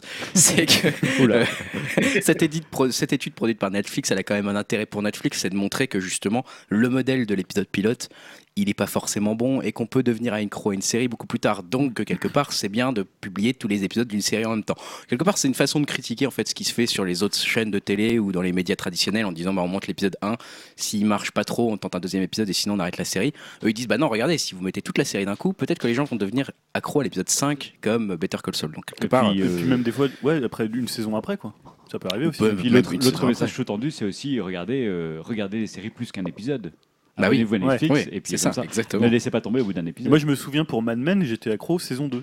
Ouais, ouais, faut- il y avait effectivement t'es des chier séries. toute la saison 1. Ah, non, il y a- pas fait chier, mais tu sais, des trucs, à un moment où tu as envie de regarder la suite. Oui. Tu vois, Alors- des fois, tu te dis, tu, tu prends du plaisir à la regarder. C'est un peu, tu vois, par exemple, Angé- Joséphine, Ange Gardien, j'étais accro saison 3. saison 3 quand elle- il y a des rebondissements de fou, Moi, quoi. Julie Lescaut, il m'a fallu au moins 20 saisons pour euh, commencer à me C'est dire. quand elle a commencé à manger du jambon madrange que là généralement j'ai commencé à J'ai commencé à me accrocher. dire, il y a Ouais, peut-être un intérêt, ouais. Fait que série à son rythme, hein, comme on dit. ouais. Et dit, tiens, bah, justement pour Mad Men apparemment c'est l'épisode 6 grâce à une scène de test de rouge à lèvres apparemment qui a marqué les Dans la esprits. première saison Ouais. Ah, c'est tellement long, ça fait tellement Moi je me, longtemps. souviens, mais- je me souviens juste de, du, du truc là du truc où il regarde des photos. Le carrousel, le est le dernier épisode, qui est Magnifique l'épisode un des série. plus magnifiques de, Magnifique la, de la série. Enfin bref, du coup, euh, j'en profite aussi pour partager, lors de ce préambule sur cette news sur les séries qui s'annonce très longue, pour euh, partager une info que j'ai trouvée à partir de ces fameuses séries Netflix. Je me suis dit, c'est peut-être l'occasion d'en parler. En fait, j'ai appris qu'elles n'appartenaient pas à Netflix, je savais pas. Je croyais que c'était des séries Netflix, qu'elles appartenaient à Netflix. T'as coupé ton micro, je crois, Stan, non?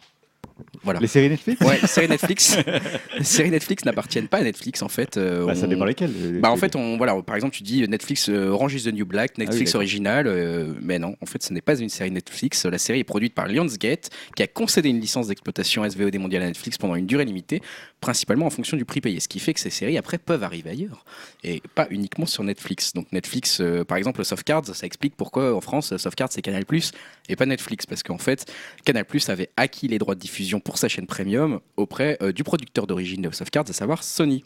Donc euh, moi c'est quelque chose, j'avais vraiment jamais réfléchi à ça, mais c'est assez intéressant parce que ça pourrait devenir un handicap assez rapidement pour Netflix. Ça veut dire que Canal s'ils ont plus d'argent que Netflix, pourrait très bien dire on vous achète toutes vos séries et vous en diffusez plus, par exemple. Est-ce que Canal Plus a plus d'argent de Netflix? Je ne sais pas encore, mais en tout cas, euh, il y a aussi une autre info intéressante, c'est selon Bloomberg et plusieurs autres médias américains, justement les relations entre Netflix et les studios sont en train de changer. Parce que jusqu'à maintenant, Netflix était à la fois un client et un partenaire, donc les studios étaient assez contents de leur vendre des exclusivités de séries.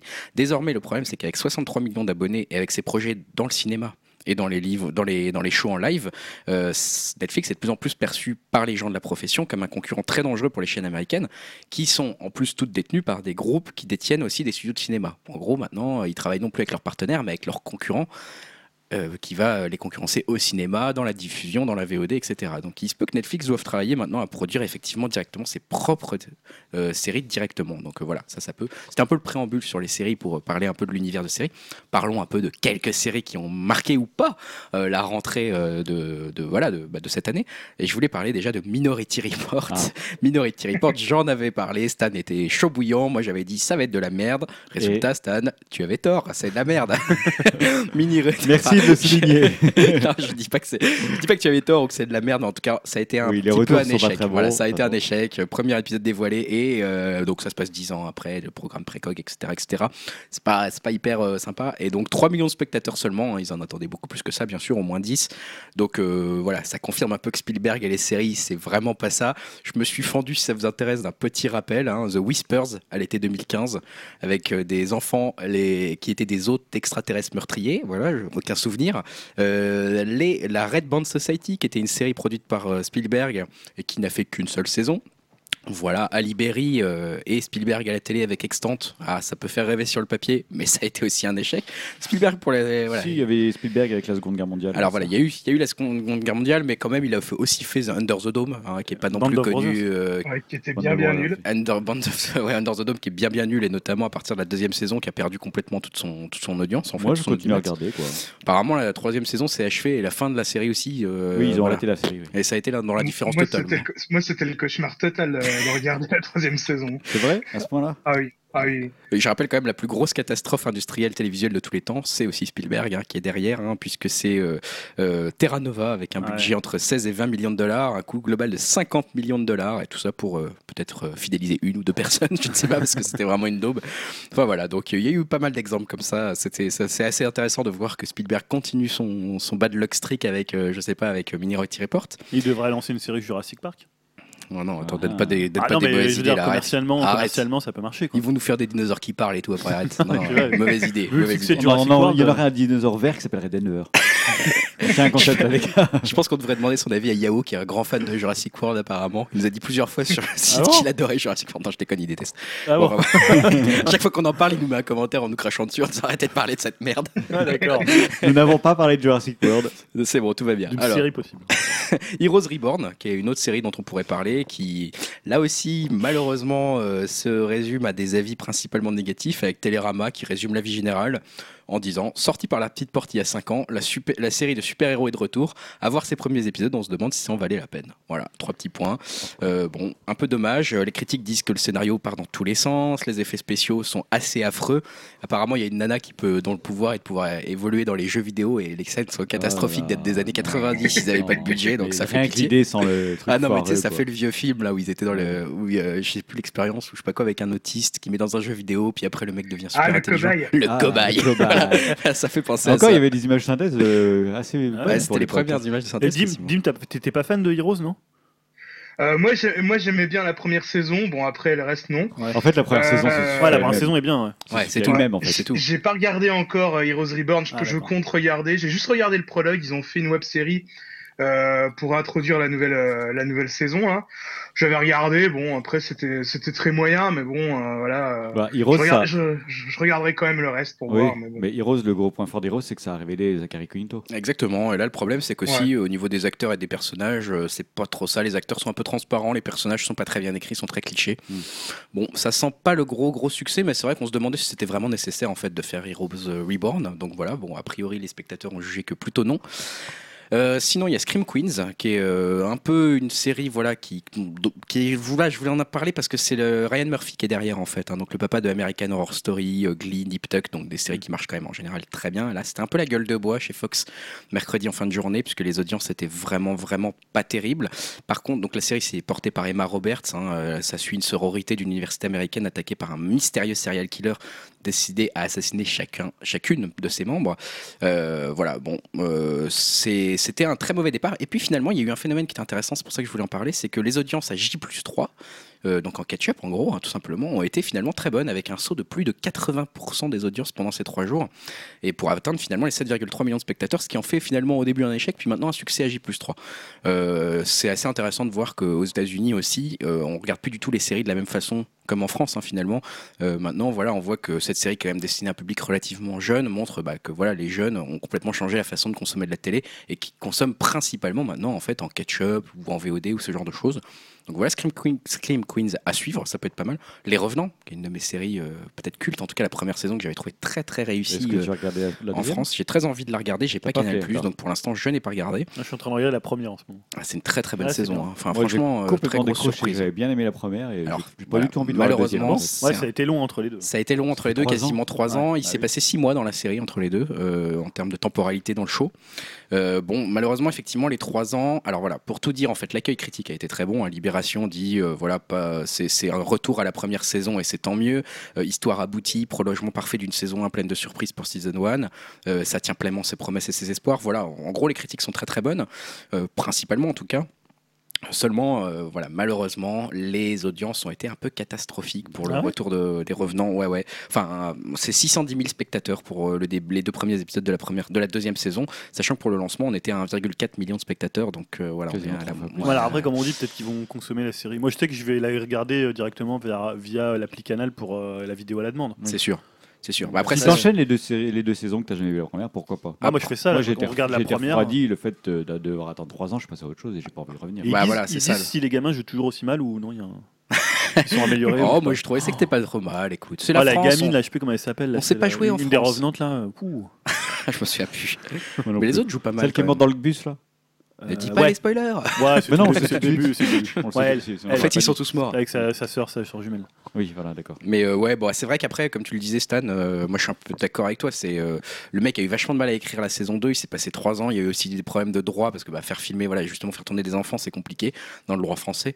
Et du coup, euh, bah, trois ans, euh, moi ça a suffi à me décrocher alors que j'adore la série. Bon, après il y a toujours la musique qui est excellente, hein, donc euh, on, on restera. Et en plus, je crois ça. que Canal en attendait beaucoup. Moi, j'avais lu, je crois que c'était un article dans Vanity Fair où Canal, ils sont un peu en perdition euh, depuis quelques, quelques mois, quelques années. Et c'était, ils comptaient vraiment beaucoup sur euh, l'aura de la série pour, euh, pour ramener des abonnés, pour faire vraiment un coup un peu médiatique, pour qu'on en parle, pour que ça fonctionne. Alors, si tu me dis que ça marche deux fois moins bien Bah qu'avant la ouais, saison. de presque trois fois moins bien, Ouais. c'est un peu dommage. On peut peut peut-être parler des séries qui, euh, qui sont en cours de diffusion aussi maintenant. Je vais peut-être laisser passer un peu la, la parole à, à Dim qui Dim, peut-être. tu voulais nous parler d'une série anglaise avec un docteur un peu étrange. D'accord, je peux déjà commencer par ça. Alors euh, là en ce moment, euh, donc on est en pleine diffusion de la saison 9 de Doctor Who. ah. Avec euh, pas mal de news au niveau du casting. Donc déjà, on a appris qu'il y avait Messi Williams, alias Arya Stark, qui va tenir un rôle inconnu, mais à mon avis assez important, dans un double épisode. Euh, Il y a aussi Corey Taylor, le chanteur de Slipknot, euh, Wow. qui va doubler un monstre. Cool. Et euh, donc là, pour l'instant, on a eu déjà un double épisode euh, qui est, bon, à mon sens, vraiment énorme et qui devrait réconcilier les fans euh, avec Steven Moffat, le showrunner. Sinon, la deuxième grosse news, c'est que la BBC va lancer un nouveau spin-off du Docteur qui va être appelé Class, avec comme showrunner Patrick Ness, un écrivain pour ados, jeunes adultes, qui a écrit un livre qui s'appelle Le Chaos en marche. Euh, le spin-off aura pour inspiration Hunger Games ou encore Buffy, Ah. donc bon, c'est pas forcément pour C'est pas la meilleure mais nouvelle, ouais. c'est pas la meilleure news. Euh, donc euh, bon, c'est pas forcément des, des influences qui me parlent, mais bon, vu que c'est connecté à l'univers de Doctor Who, euh, je pense que bon, moi en tout cas, ça peut m'intéresser. Euh, je pense qu'on pourra peut-être voir des aliens comme les Daleks ou les Wood. euh. Et puis bon, euh, le précédent euh, spin-off de, de Doctor Who, Torchwood, euh, qui était vraiment pas mal du tout, j'ai trouvé. Donc euh, j'ai quand même bien envie de lui donner une chance. Euh, pour résumer l'histoire, normalement, ça devrait se passer euh, dans l'école qui s'appelle Qual Hill. Euh, là où il y a, plus- enfin là où a enseigné euh, différents compagnons du docteur, euh, dont celle actuelle, Clara Oswald. Donc euh, les élèves de cette école vont combattre des aliens, là où des dangers incroyables percent les murs du temps et de l'espace. Waouh Docteur Who, quoi. Docteur Who, quoi. Ouais, bon. On accroche ou pas, hein, cette série, perso, Ouais. moi j'ai vachement de mal, mais bon. Mais c'est culte en fait. Moi, j'ai plein de. Bah, tout le monde, ouais, c'est c'est une des séries plus cultes. une petite critique, hein. Je pense qu'il faudra que tu nous Faudrait fasses que, un tu nous, conseil. faudrait que tu nous donnes envie parce que moi je- j'aimerais bien être fan et en fait j'arrive pas. Moi du non tout plus, ouais. En fait, j'ai vu des extraits. Enfin, à chaque fois que je tombe sur un épisode, genre, j'ai vu une espèce de peau qui parlait, une peau tendue qui parlait sur un espèce de. J'ai fait genre, Hmm, c'est mal fait. Je vais Non, arrêter de regarder. Faut, faut regarder, on va dire, euh, faut regarder dans l'ordre, euh, faut rentrer dans le délire, euh, parce que bon, c'est quand même assez kitsch, je, je veux bien l'avouer. Euh, mais bon, une fois qu'on passe, on va dire, les effets spéciaux un peu ringards, euh, l'histoire, elle est vraiment hyper prenante. Et, euh, c'est, ça, se- enfin, ça se suit pas mal. Il y a pas mal de, de références aux anciens épisodes et tout. Euh, Bah, voilà, tu nous feras un point là-dessus, ça peut être intéressant. vraiment bien trouvé. Ouais, je pense que ça peut valoir le coup de faire un petit conseil euh, là-dessus. T'as Tu- t'as fait le tour là sur euh, Doctor Who? Non, euh, sur Doctor Who, t'as fini, ouais. Ouais, bah, l'autre, on en parlera peut-être euh, juste après, parce que je passe aux, aux annonces juste après. De, Mais il parlait d'une autre série. Ouais, mais d'une qui va se faire, qui n'est pas encore faite. Ah, d'accord, je sais pas. Ah Donc, euh, tu vas parler des Parce que je- séries qui, va- qui vont arriver. Ouais, en fait, justement, je voulais finir sur les séries qui sont en cours de diffusion ou qui vont l'être Ah, bientôt avec The. Leftovers. euh, voilà, parce qu'on a eu le droit à des différents nouveaux teasers pour l'excellente série de The Leftovers et de sa saison 2. Si vous voulez, j'avais fait un conseil sur The Leftovers saison 1 il y a longtemps sur Upcast. Vous pouvez le retrouver sur le site euh, dans la partie Moi, j'attends d'être un peu plus déprimé pour le regarder. Franchement, là, non, non, c'est une excellente série. humeur Vraiment, vraiment très, très bonne série, très, très bien foutue. Et donc, la saison 2 suivra toujours la famille Garnet, euh, composée euh, de Kevin, Justin Theroux, toujours, Nora Durst, Carrie Coon et la jeune Jill, Margaret Calais, qui quitte l'atmosphère tendue de Mapleton, New York, pour s'installer dans la miraculeuse ville texane de Jardin, parce qu'elle s'appelle euh, justement Miracle, Miracle, parce que voilà, les yeux sont restés personne n'a pleuré le jour du 14 octobre, le jour du départ où 2% de la population mondiale a juste disparu, puisque dans cette ville, personne n'a disparu. Donc ils sont allés s'installer, ils vont s'installer dans cette ville et on va voir si ça va euh, être ou pas penché vers le surnaturel. On ne sait pas trop exactement. En tout cas, ça revient le 4 octobre sur HBO. Et puis, euh, il y a des séries qui vont arriver aussi. On a vu X-Files avec ses premières bandes annonces. Je pensais que ça valait juste le coup d'être mentionné. Moi, je trouvais qu'elles étaient pas mal. Je sais pas si vous les avez vues. Non. Moi, ça m'a donné envie quand même. hein. Ouais, on retrouve bien l'atmosphère. on retrouve trouve. bien l'atmosphère, on retrouve une Scully qui est surprise de voir Mulder. Apparemment, ils n'ont pas dû se voir pendant longtemps. Enfin, ça donne envie. On va, on va voir. Euh, X-Files qui arrive en janvier. Ouais, qui arrive le 24 janvier sur la Fox.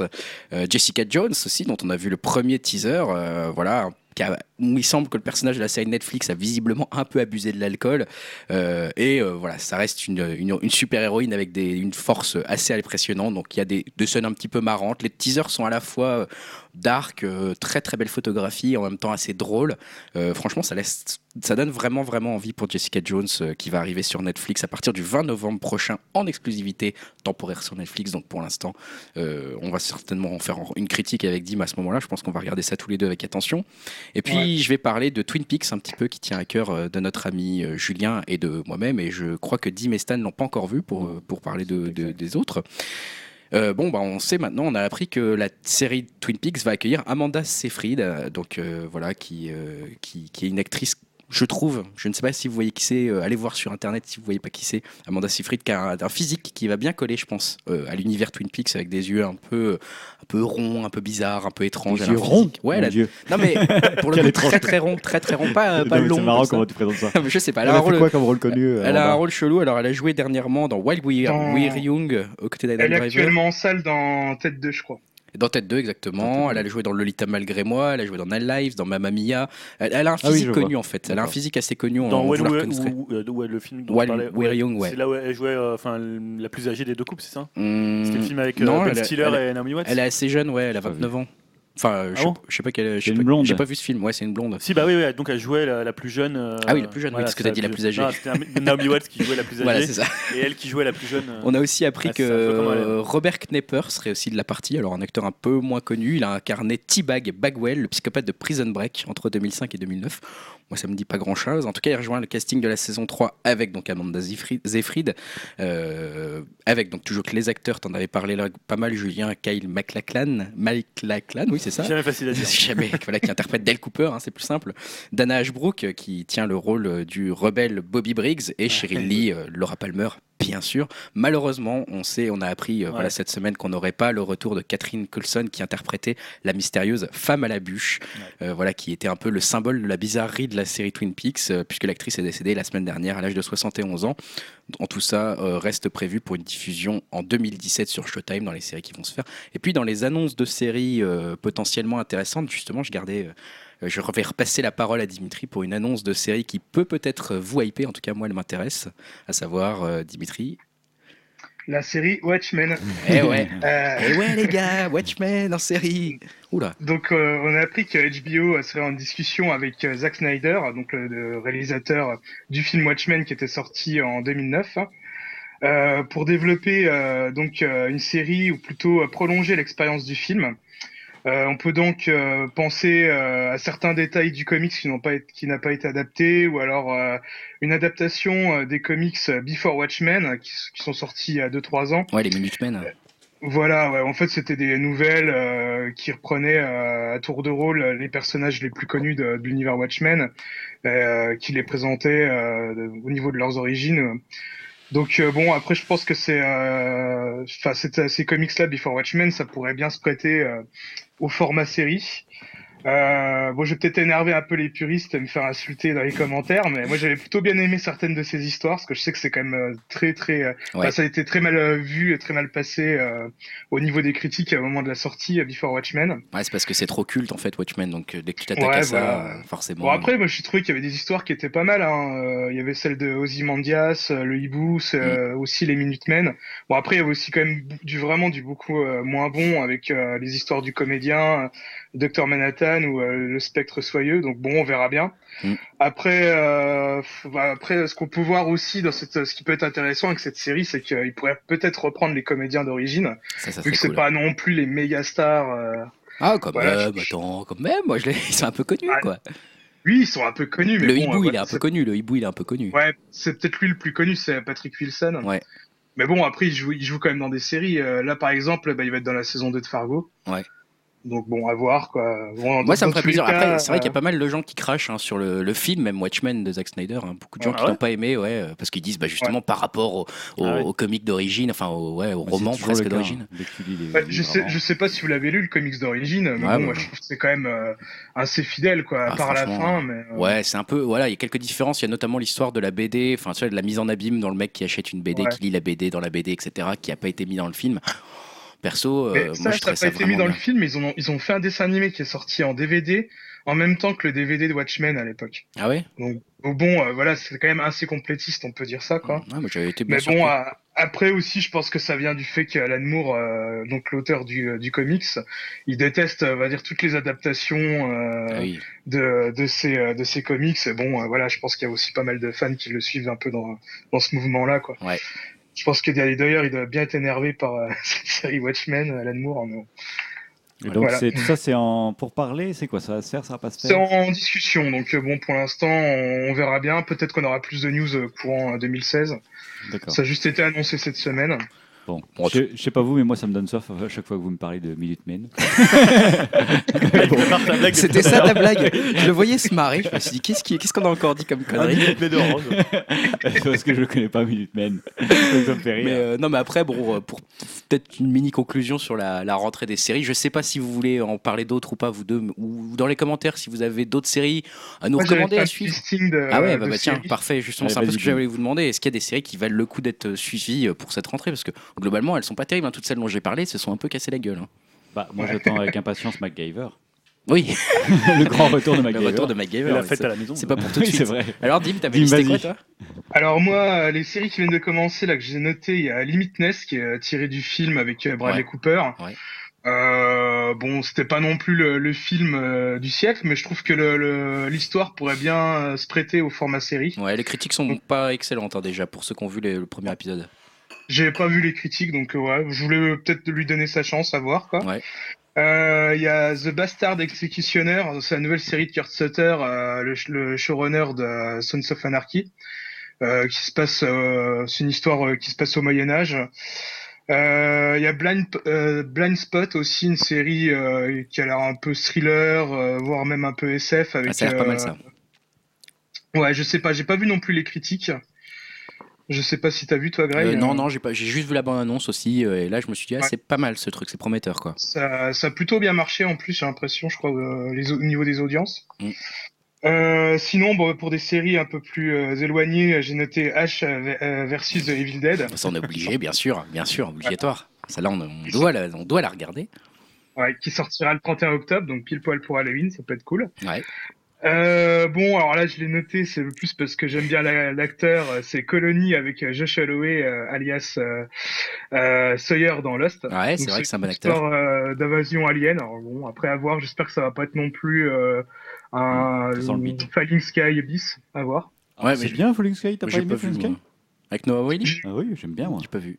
Moi, j'ai pas vu, mais bon, après, si Ah c'est bah voilà. Enfin, j'ai j'ai vu j'ai vu 10 minutes, moi j'ai vu 10 minutes Moi, du je premier épisode, je me suis dit que c'était très cliché quand même. Non, ah bah oui, mais c'est une très- euh, c'est un V moderne quoi. C'est la série Ah oui. V moderne, mais vraiment plus noir, plus sombre. Et moi, je trouve que c'est très réussi. Ça peut être. Et en plus, c'est une série qui va pas trop loin, qui a réussi à s'arrêter au quand il fallait. Que 4, saisons, je crois, Full Sky. C'est quatre saisons et ça, ça finit à la quatrième saison. Ok.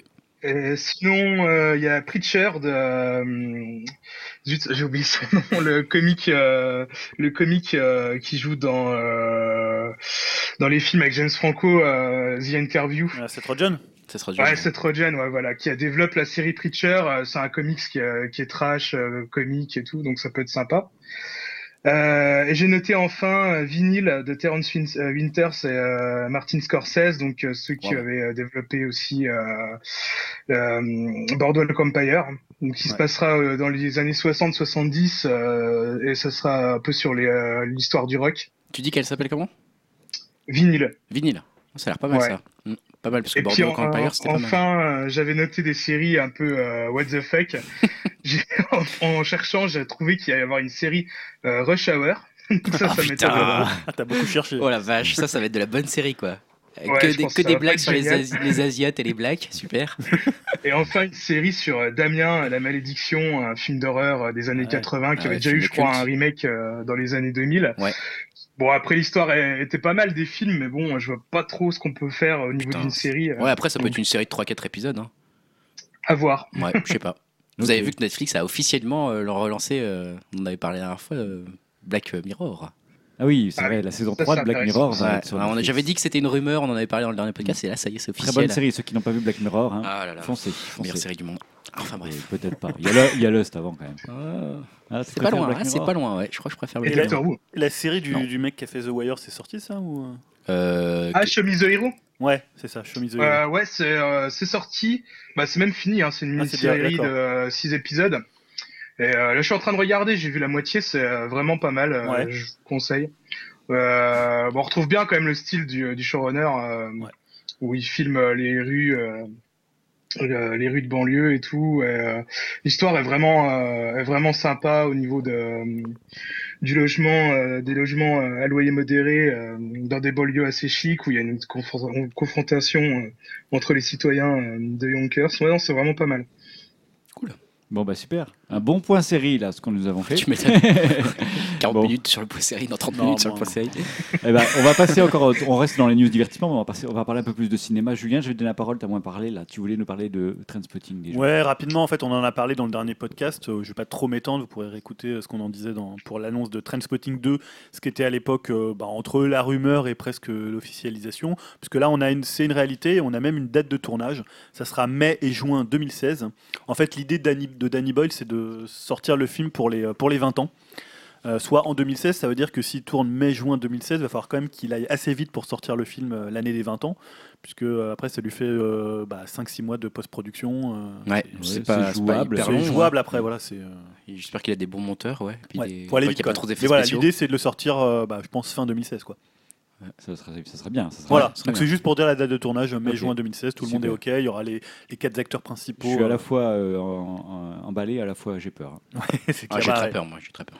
Mais bon, on verra. Grégoire, tu voulais nous parler de la pomme empoisonnée, Ouais, la de pomme Blanche-Neige donc. Non, je voulais parler en fait de Ah, tu bien du, du Ah. film Steve Jobs, hein, tout simplement, euh, voilà, réalisé par Danny Boyle, parce que c'est un film qui me, qui, pour le coup, on reparle de Danny Ouais, Boyle, ouais. tu vois, euh, qui me, ah, c'est incroyable. La film, un film qui me tient un peu à cœur parce qu'il avait l'air assez réussi et surtout donc c'est Aaron Sorkin qui est au scénario, hein, donc euh, Et puis euh, l'acteur que j'adore. Euh, Michael Fassbender. Fassbender, ouais. Ouais, ouais, et donc euh, effectivement, il y a eu un petit climat un peu tendu. Je sais pas si vous avez euh, suivi ça dans les, dans les médias entre ces deux personnes l'année dernière, entre, entre Aaron Sorkin et Tim Cook, hein, donc le, le PDG d'Apple. C'était assez marrant. donc, précisons peut-être Sorkin pour ceux qui ne le connaîtraient pas. Voilà, bah, voilà, donc c'est celui qui a fait euh, le, le Social Network notamment, euh, assez, assez connu, qui a, qui a pas mal Newsroom, de- hein, Newsroom. Newsroom, qui est une excellente série, enfin voilà, qui est, qui est assez, ouais, exactement, qui, a- qui est assez connu sur le paysa- paysage US, on va dire, et qui est qui a une bonne réputation. Quoi. Il peut monter des projets sur son nom uniquement. Ouais. Et donc, bah, justement, c'est le cas du film euh, un peu sur Steve Jobs. Donc, on savait qu'il était écrit par Aaron Sorkin et on a appris ensuite qu'il était réalisé par Danny Boyle.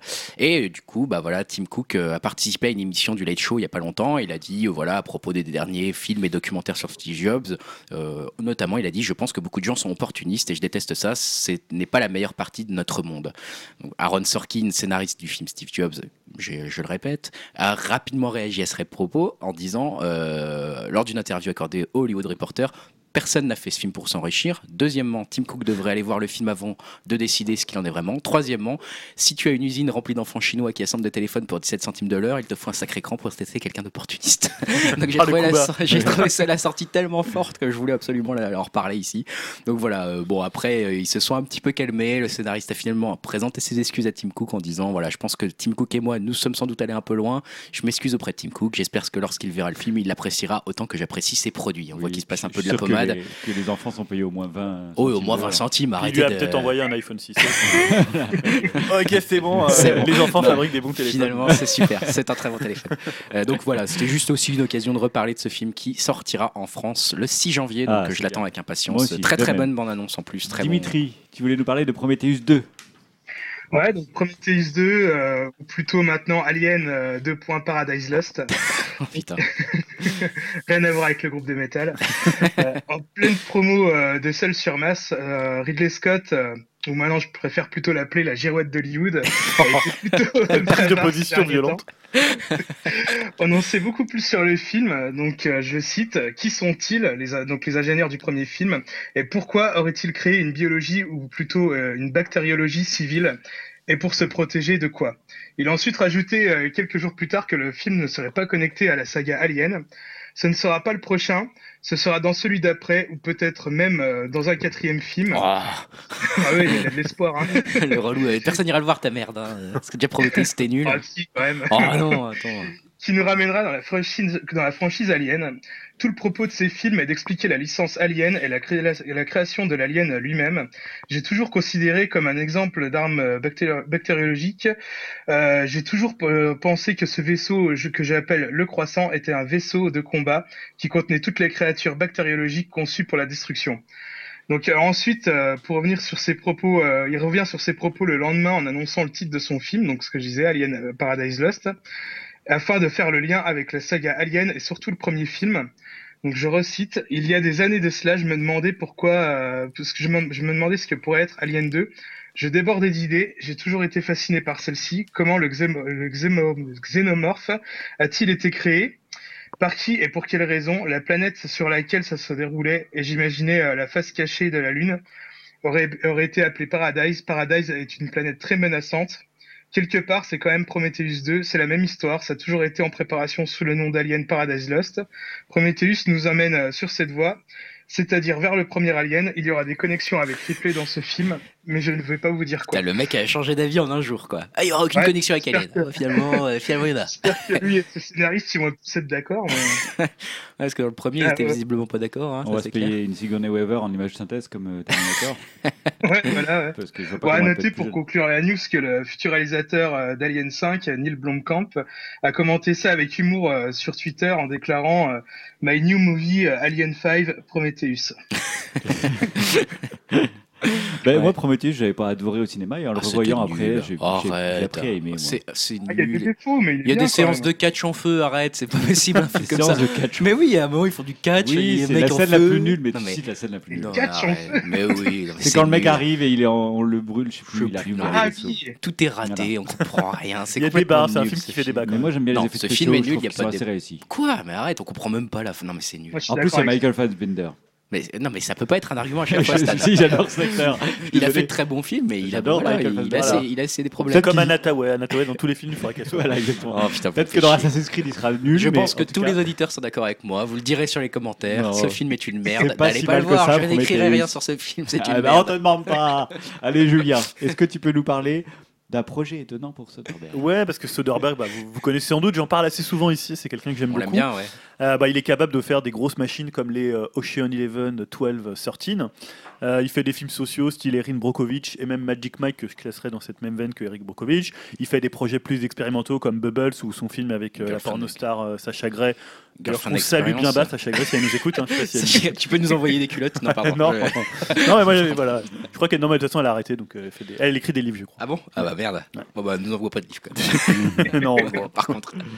Ah, voilà, il- donc pour reparler de Soderbergh, après cette petite aparté sur Sacha Gray, euh, il a plein de cordes à son arc et en fait il a annoncé un partenariat avec la chaîne câblée euh, HBO pour un projet du nom de Mosaïque, euh, qui a été présenté comme un film interactif. Et euh, l'héroïne, ça sera pas Sacha Gray. Oh. Ça sera, euh, on reste dans l'histoire de culotte puisque ça sera Sharon Stone. Ah, très bien, bah, très bien. Et pour De le culotte coup, ou d'absence de culotte. ou d'absence de ne culotte, mais pas. ça sera voilà, c'est toujours. euh, Absence, absence. La pauvre. Et en fait, c'est vraiment la suite. Vie, ça. ouais, bah, ça reste quand même assez, assez mythique. Oui. Euh, en fait, ça sera via une, une application à télécharger. Les téléspectateurs pourront avoir une influence directe sur le déroulement de l'intrigue. Attendez, Ça pue, ça pue. ça fait un peu. On euh, n'y croit pas du tout. Moi, ça m'a rappelé euh, Salut les homards. Pour ceux qui connaissaient Salut les homards. euh, Alors là, pas ça du tout, Salut, les homards, c'est c'était quoi, une- ça? Tu vous connaissez pas Personne connaît Salut Non. Bah, les, gens doivent- les gens qui m'écoutent doivent connaître. C'est une série qui passait, je crois, sur TF1 ou France 2. Ah, on regardait Ah. pas TF1. Non, ou- à l'époque c'était Antenne 2. Euh, et en fait, on pouvait voter pour la suite. Donc à la fin, tu avais, euh, je sais pas, est-ce que vous Ah, voulez attends, que ça me dit quelque chose. Michael euh, largue machin ou pas, des trucs comme ça, Ouais. et tu votais par euh, via ton téléphone. Et, et après, il y avait donc un, Et il le faisait un titre. pourcentage, et puis donc il tournait la suite. C'était en temps euh, réel Ah non, c'était d'un épisode à l'autre. Mais D'un épisode à l'autre. Ouais, Salut c'était les pas- homards, c'était. euh, c'est- enfin, c'était quoi ce titre? Juste, c'était Ah, je crois qu'il s'appelait, je crois que c'était la famille qui s'appelait comme ça. Ah, ok, d'accord. Mais voilà, c'était le principe d'une série interactive avec des choix. Ouais, bah, c'était un peu comme ça aussi dans le cinéma au tout début, hein, dans les années 40. On faisait croire aux gens qu'ils avaient le choix. On leur disait, euh, enfin dans les années ouais, ouais, 40-50, il y a eu une mode comme ça. On leur disait appuyez, si, appuyez sur le bouton si vous voulez voir la fin, machin. Prenez votre smartphone. Mais en fait, bon, bah, Bon, on fait ça dans la, 40. dans la télé-réalité aussi, on fait croire Ouais. aux gens qu'ils ont. Oui, c'est ça. Alors que Ouais. tout est écrit. Mais... Dans le catch dans le catch. Et le catch en feu dans Prometheus, ça quoi le catch en fait. bon, bref. euh, Grégoire, tu voulais revenir sur un projet euh, Ouais. maudit. Un projet maudit, euh, à savoir Don, euh, Don Quichotte, euh, voilà, l'homme qui tua Don Quichotte de Terry Gilliam, euh, qui essaye de se faire depuis presque 30 ans maintenant ce film. Euh, voilà, et il faut dire qu'il se trimballe ça fait une guigne 30 ans d'enfer. Ouais, incroyable. En fait, il y a eu 10 ans de gestation. Euh, le film a eu un premier essai, on va dire, en 2000, mais là, effectivement, guigne d'enfer. Euh, le tournage débute en octobre 2000 près de Madrid, pas loin d'une base militaire. Et en fait, les ingénieurs du son constatent rapidement que les avions de chasse qui, traversent le ciel laissent des traces sur les pistes son qu'on entend. Ils les parasitent. Oui, ça- c'est Deuxième jour du après tour. d'un- Ouais, mais bon, tu vois, pas de chance. Deuxième jour du tournage, surtout, euh, pluie diluvienne qui s'abattent sur la région, plateau qui devient impraticable, important dommage matériel, et surtout les pluies d'eau, les trompes d'eau qui sont tombées, euh, bah, finissent par verdir un, dé- un décor qui est supposé être désertique, donc vraiment pas de chance. Après, bon, il y a eu en plus des problèmes de santé du côté de Jean Rochefort. Il s'est euh, blessé au genou. Il y a un super documentaire. Ouais, ça. exactement. Ça a donné lieu à Lost in La Mancha, qui est un vrai bon, Merci. très très bon documentaire. On aime beaucoup. Enfin, moi j'aime pas mal Terry Gilliam. J'ai pas mal d'affection pour ce réalisateur notamment, donc il avait fait l'armée des douze singes. On en avait parlé dans le film. podcast zéro euh, pour Ouais, ceux qui l'avaient écouté. Monty Python, quand même. Voilà, puis les mots de Python. Il y a eu deux nouvelles tentatives après cette tenta- première tentative en 2000. Il y en a eu une en 2008 avec Robert Duval et Ewan McGregor, et en 2011 avec encore Robert Duval et Owen Wilson. Mais les deux projets ont avorté une autre fois à cause du financement cette fois-ci. Euh, ça semblait s'améliorer avec l'aide d'Amazon qui avait décidé de financer le film, mais finalement Amazon ne peut pas lutter contre le destin non plus, puisque euh, le film devait être tourné en 2016, mais l'acteur principal du long métrage, John Hurt, cette fois-ci, a été diagnostiqué d'un cancer du pancréas, révèle le Décidément. Times. Donc voilà, John Hurt a plutôt, est plutôt quand même en relative bonne santé. Les médecins sont optimistes euh, et espèrent une rémission prochaine, mais les assurances, elles, sont devenues très frileuses et du Je coup refusent de laisser l'acteur tenter l'aventure tant que sa santé ne s'améliore pas grandement. Donc ça va repousser largement le tournage. Donc encore une fois, on sent que le projet est en train euh, plus ou moins de tomber à l'eau pour euh, l'homme qui tua Don Quichotte. Voilà, ça m'a donné un petit peu envie, euh, je ne sais pas si on a le temps, je, je me couperai au montage si jamais on n'a pas le temps, de reparler de mon top 5 de quelques films maudits Non, c'est intéressant comme que, je voulais. euh, je voulais reparler Apocalypse Now, euh, qui avait eu euh, pas mal de problèmes, hein, puisque déjà au niveau du casting, Steve McQueen avait refusé le rôle de Willard. Harvey Keitel, proposé pour lui succéder, ne convenait pas au réalisateur. Finalement, c'est Martin Sheen qui avait repris le flambeau, mais il avait fait une crise cardiaque en plein milieu du tournage. Ah oui, quand même. Donc voilà, vraiment pas de chance pour le début. Je rappelle aussi que le plateau installé dans la jungle avait été emporté par un typhon, rien que ce genre de petites choses. Coppola, qui avait investi une bonne partie de sa fortune personnelle dans le film, a quand même menacé de se suicider à plusieurs reprises. Bref, l'ambiance était bonne pour ce film qui est finalement devenu mythique. Dans les films maudits, je mettrais aussi L'Enfer Ouais, euh, de Clouseau. Euh, voilà, Ah oui, euh, qui a- forcément. Il s'entourait de 150 techniciens, il a tourné des, des centaines, des milliers, des millions de prises, on parle de millions de prises. Et puis bon, un peu au passage, en oubliant de coordonner tout ça, donc c'était apparemment un projet de développement L complet, euh, surtout qu'il devenait un peu fou, il en perdait le sommeil, il réveillait les camarades de tournage, donc les techniciens, etc., en plein milieu de la nuit pour, euh, bah, pour, pour parler du scénario, réécrire une version différente tous les jours quasiment. Reggiani, l'acteur principal, a fait un petit burn-out, est parti à l'hosto, donc voilà, on a, ça a atteint des sommets de stress sur le, le tournage. Il a fait un infarctus quand même plus sur le tournage. Bon, au final, voilà. hein, Le film s'est pas fait, quoi. voilà Il y a eu un, il y a eu un documentaire aussi, euh, L'enfer de Clouseau, d'ailleurs. L'enfer de Clouseau, qui était assez, euh, assez cool. Avec Euh, les images de l'époque. euh, Ouais, qui avait l'air très très intrigante. euh, Schneider, là. qui- Voilà. ouais. euh, Imaginarium du docteur Parnassus, encore une fois, Terry Gilliam, vraiment Mr. Luck, euh, janvier 2008, euh, alors qu'il est en train de tourner l'Imaginarium du docteur Parnassus, l'acteur Heath Ledger meurt tragiquement, hein, comme vous le savez. Voilà, ça émeut tout le cinéma mondial et ça a obligé Terry Gilliam à suspendre le tournage de son film. Bon, finalement, là, une fin plus heureuse, puisque, entre, entre guillemets, bien sûr, puisqu'il y a des acteurs qui se sont mobilisés pour pouvoir reprendre le, le rôle de Heath Ledger. Voilà, Johnny Depp, Colin Farrell, Jude Law qui l'ont remplacé dans le film. euh, Au final, bon, le film reste pas exceptionnel, mais c'est pas grave. Au moins, euh, voilà, Terry Gilliam a réussi à faire un film. Waterworld, parmi euh, les projets L, budget de 175 milliards, euh, millions, millions de dollars. milliards de dollars. Voilà, bah en fait, même avec un budget comme ça, ça a été chaotique, hein, notamment en fait, bah, parce que tout simplement ça se passait sur l'eau, donc les décors ont été détruits plusieurs fois par des tempêtes. Le réalisateur avait le mal de mer, c'est quand même con. C'est ballot. c'est c'est con de vouloir faire Waterworld. Voilà. La femme de Kevin Costner lui a demandé le divorce en plein tournage, et le réalisateur et son acteur principal, donc Kevin Costner, n'étaient d'accord sur rien. Donc apparemment tous les jours c'était engueulade sur le plateau, et tout ça pour faire un film qui Bah, c'est a ça. fait Le un pire, monstrueux Oui, ça qui a fait fait un un bide. monstrueux, mo- monstrueux bide, qui est une grosse merde. Et puis enfin, je parlerai de Cléopâtre, bien sûr. Oui. Euh, voilà, Walter Wangler qui a fait euh, beaucoup de, voilà, de caca nerveux, on va dire, hein, pour imposer Elizabeth Taylor pour le rôle de Cléopâtre. Du coup, cette dernière a un peu imposé son style et a profité de la situation pour demander un million euh, de dollars, ce qui à l'époque était une première dans l'histoire, ça s'était jamais vu avant. Ensuite, il y a eu les JO à Rome qui ont rendu le tournage finalement impossible en Italie. Donc euh, ils ont dû tourner en Angleterre, donc pour une histoire qui, je vous le rappelle, se passe en Égypte. Bon, malheureusement en Angleterre, le problème c'est qu'il pleut tout le temps, il fait froid et du coup il y a de la buée qu'on voit euh, lorsque les acteurs parlent, un vrai cauchemar pour l'époque parce qu'on pouvait pas l'effacer numériquement. Donc ça a été euh, un vrai problème ce temps, surtout que bah, du coup Elisabeth Taylor est tombée malade, a enchaîné méningite et pneumonie euh, lors du tournage. Le tournage s'est arrêté, le réalisateur s'est barré. donc voilà, euh, Mankiewicz a été a, a remplacé le réalisateur. Il a embauché Richard Burton. Entre guillemets, malheureusement pour lui, puisque Burton et Taylor tombent follement amoureux, mais le scénario est toujours pas écrit, il est toujours pas finalisé. Mankiewicz est obligé de tourner au jour le jour. Il écrit la nuit le scénario pour pouvoir tourner le lendemain, ce qu'il doit, ce qu'il doit essayer de faire. Donc euh, on imagine qu'il a, qu'il a, voilà, ça devait être très sympa à vivre. Et au final, bah, tout ça, ça a duré un tournage qui a duré deux ans. Et Skouras, le président de la Fox de l'époque, démissionne après avoir perdu plus de 40 millions de dollars dans ce Ça a fait film. couler le- À l'époque, un million de dollars, c'est pas la même chose qu'aujourd'hui. hein. Ouais. 40 millions de dollars, on parle de la, de la fin d'un studio quand même. hein. Donc euh, voilà, c'était euh, le dernier de mes top 5 dans les films un peu complètement développement L. Et là, je pense que Terry Gilliam est en train de rapporter la, la Palme d'Or avec donc Quichotte, le film qui ne se fera peut-être jamais. Ouais, il y a aussi les. T'en as peut-être euh, pas cité un, c'était Les Portes du Paradis Les Portes du Paradis, ouais. de Chimino, donc euh, qui avait suite c'était comment euh, Deer Hunter, euh, Voyage au bout de l'enfer. Ouais. Qui est pour moi un des plus grands films de cinéma. Très, très bon c'est vrai film. que Les Paradis qui est ressorti dans une édition Blu-ray apparemment excellente. Mm. Euh, qui était aussi un film un peu comme ça maudit qui avait fait un beat pas, pas possible, des, des années de tournage. Euh, plein C'est de... affreux. Bon, Chimino, voilà, il- c'est un réalisateur, enfin, c'est un personnage très spécial. hein. Ouais. Donc, euh, ouais, ouais, c'est vrai qu'il y a quelques films comme ça un peu maudits. Euh. Ah, il faut pas les faire. hein. Faut pas, faut pas faire de ciné. C'est vrai qu'on se dit qu'il faut avoir une sacrée envie de faire du Ah, il cinéma faut- quand t'entends tout ça. Ah, il faut être motivé. hein. Si tu, si tu avoir la gagne, quoi. hein. Ouais, bah là, j'espère que s'il le fait un jour, son film, il va pas être nul, Terry Gilliam, quoi. si en plus il est nul. Le truc après, c'est que l'histoire est plus intéressante que le film au bout d'un moment. Ouais. T'as l'impression que finalement, le, tout le côté maudit autour du film devient plus passionnant que le film qui l'en. Bah, le documentaire, euh, le documentaire ça aurait été. Rochefort, ça aurait été super. quoi. Ouais, ah bah il aurait, ouh, pardon. Il aurait été, j'ai un peu problème de son. Il aurait été, il aurait été top dedans. Aurait D'ailleurs, dans le documentaire, on le voit hein, dans Lost in La Mancha, qui vraiment, il est bien dans le personnage, quoi. Mm. Enfin bon, tant pis. Oui, c'est pas grave. Jim, tu voulais revenir sur un certain personnage, Dark Vador. Ouais, donc euh, je, je pense que ça va être un peu le, le point Star Wars euh, traditionnel maintenant. tu vas nous Euh, dégoûter du film avant qu'il sorte. hein. ouais, c'est possible. Donc, euh, ouais, il n'y a pas eu trop trop d'actu euh, Star Wars ces derniers temps, mais bon, il y a eu quand même une, une grosse rumeur. Ce serait le retour de, de Dark Vador et de son interprète, euh, le talentueux Hayden Christensen. Mm. C'est Le ironique. premier élément de quoi? C'est ironique. Il est très bon. Oui, c'est ironique. Oh, il est très bien comme acteur. Oh non, il est pas bon. Bon, d'accord. Euh, le premier élément autour de cette histoire, c'est la fabrication d'une armure neuve pour le personnage.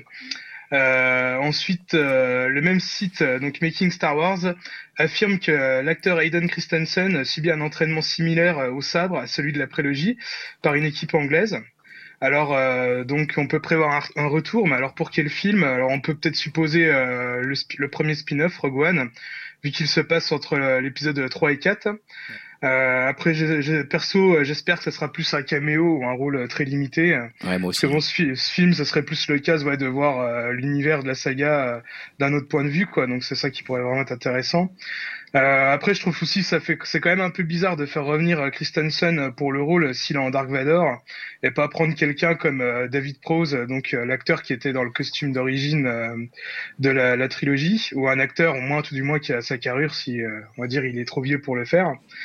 Euh, sinon, on peut penser peut-être aussi à l'épisode 8, alors en flashback, euh, ou alors, et ça, ça me fait vraiment euh, très peur, soit un clone ou une résurrection, on sait jamais, vu que ce qu'on peut imaginer dans l'épisode 7, euh, c'est Kylo Ren, donc le grand méchant, qui cherche les artefacts de, concernant Vador. On peut déjà voir le casque de Dark Vador dans le, le trailer de l'épisode 7. Ah, Donc euh, voilà quoi, on peut s'imaginer ça, euh, la recherche d'objets appartenant à Vador et Anakin dans le 7 et sa résurrection dans le 8, bon ce qui pourrait être un peu euh, un peu enfin, pas terrible quoi, faut Mais t'es en train de nous spoiler le twist de l'épisode 8. Mais en fait, je suis vivant. Mais attends, je j'ai, spoil, je rien du tout. ouais, moi je suis rien du tout, mais j'ai cru voir que ça serait peut-être le fils de Skywalker. ne dis rien, ne dis rien. Ne spoil pas. Non mais je, je vais pas faire le spoil, je connais rien. Il- je coupe disait- le son. Je coupe Non, c'est la productrice qui disait que ce serait peut-être le fils de Skywalker qui serait Dark- le nouveau Dark Vador. Mais n'importe quoi. Ils vont Comme quoi la force serait mauvaise, bonne, mauvaise ensuite. Hmm. Ah oui, dans ce T'as temps-là. lu ça, oui, Dim, mais- ou c'est où j'ai Ah non, mais euh, ça je l'ai pas vu ça. Ce serait ça le casque. Ouais, mais je pense que je pense que les gens disent n'importe quoi. Ouais, bah, Enfin, en tout cas, Elle connaît rien, la Elle connaît euh, rien la productrice, elle connaît pas son film. Pour des choses plus concrètes, euh, bah voilà, on retrouvera le perso de Dark Vador, en tout cas dans la saison 2 de Star Wars Rebel, qui était déjà apparu dans l'épisode de, de cet été, que je vous conseille fortement. Ok, merci Dim, ça nous manquait un peu le petit point Ouais, Star c'est vrai, Wars. c'est vrai. On en a jamais assez. On va passer. Bah, rendez-vous dans 15 jours. hein. c'est vrai. On va passer un peu du côté musical avec Julien. Ouais, tu veux que je commence par quoi alors? Bah, ce que tu veux, c'est- la parole est à toi. Tu as Moi, le je vais, libre. je vais te donner la parole aux artistes. Euh, en fait, il y a quelques mois de ça, on avait ici fait un débat, enfin, il y a même pas mal de temps, sur euh, Tidal. Ouais, Tidal. Donc, la plateforme de streaming musical de Jay-Z, enfin, qui avait été rachetée par Jay-Z, puisqu'à la base, c'était un, truc suédois, un- une plateforme ouais, suédoise, Ouais. et qui a été relancée à coups de millions et surtout à coups de stars pour faire, euh, bah, voilà, pour, pour essayer un peu d'imposer cette plateforme entre Spotify, Deezer et le nouveau Apple Music, et rapporter euh, accessoirement plein d'argent à ses actionnaires stars. Donc, on peut citer Madonna, les Daft Punk, Rihanna, je Ouais, crois. c'est ça. Euh, voilà, on avait fait quelques news aussi pour dire que c'était loin d'être un succès. et là, en fait, on a eu un éclairage sur euh, la plateforme et sur la façon dont ça s'est passé euh, de Win Butler. Donc, Win Butler, c'est le leader d'Arcade Fire et qui faisait en fait partie du parterre de stars qui voulait rendre la musique à ses auteurs. Et Ou les disons royalties. l'argent à ses auteurs. Non, il y avait quand même des, euh, il y avait une visée parfois qui était, enfin une Wow. visée qui était, euh, qui pouvait être intéressante. Donc il est revenu sur les raisons de l'échec. Il a expliqué à The Independent qu'aucun des artistes ne savait comment allaient fonctionner les relations publiques. C'était un lancement très mal géré. Donc ça déjà, quand tu sais pas trop comment vont fonctionner Ouais. les relations publiques, c'est un peu compliqué. Euh, alors on peut percevoir comme un petit tacle à Jay-Z et aux équipes de Tidal, même si en fait Win Butler euh, regrette pas du tout de s'être investi auprès du rappeur américain et de tous les autres artistes. En fait, il a, il a dit que bah, il allait pas refuser de parler art et musique autour d'une même table quand à cette table sont assis euh, Jay-Z, Kanye West et les Daft Punk.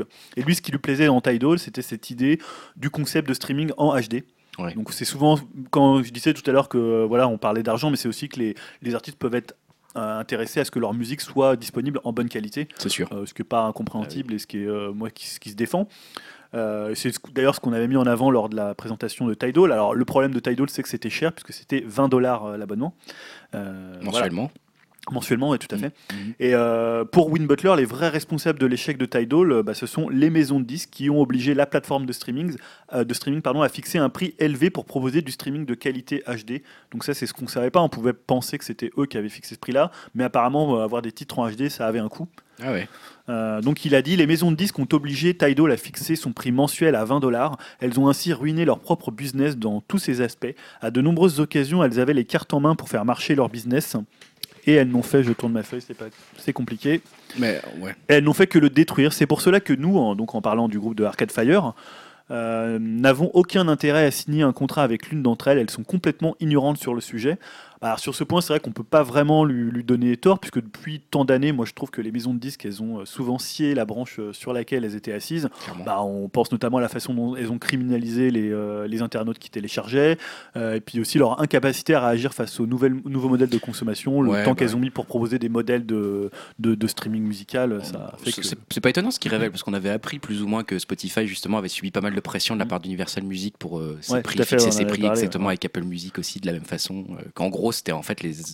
Voilà, Apple Music à la base voulait proposer un abonnement à 5 euros hein, par Ouais. mois, quelque chose comme ça, et puis finalement ils avaient dû augmenter leurs tarifs à cause de- des, des discussions avec Universal- Universal Music notamment. Quoi. Euh, et voilà, tout, bon, voilà, euh, tout ça pour faire une petite transition, puisqu'on parlait du téléchargement illégal, pour euh, parler de Kevin Parker. Donc, Kevin Parker, j'en ai parlé il y a deux semaines, puisque c'est le leader de Tame Impala, et j'avais parlé de leur nouvel album. Et il a fait en fait des déclarations plutôt surprenantes sur le téléchargement illégal. Alors, déclarations qu'on va ranger dans le entre, bah, on va dire, le tiroir déclaration bienvenue, voire déclaration démago. Vous verrez, c'est selon.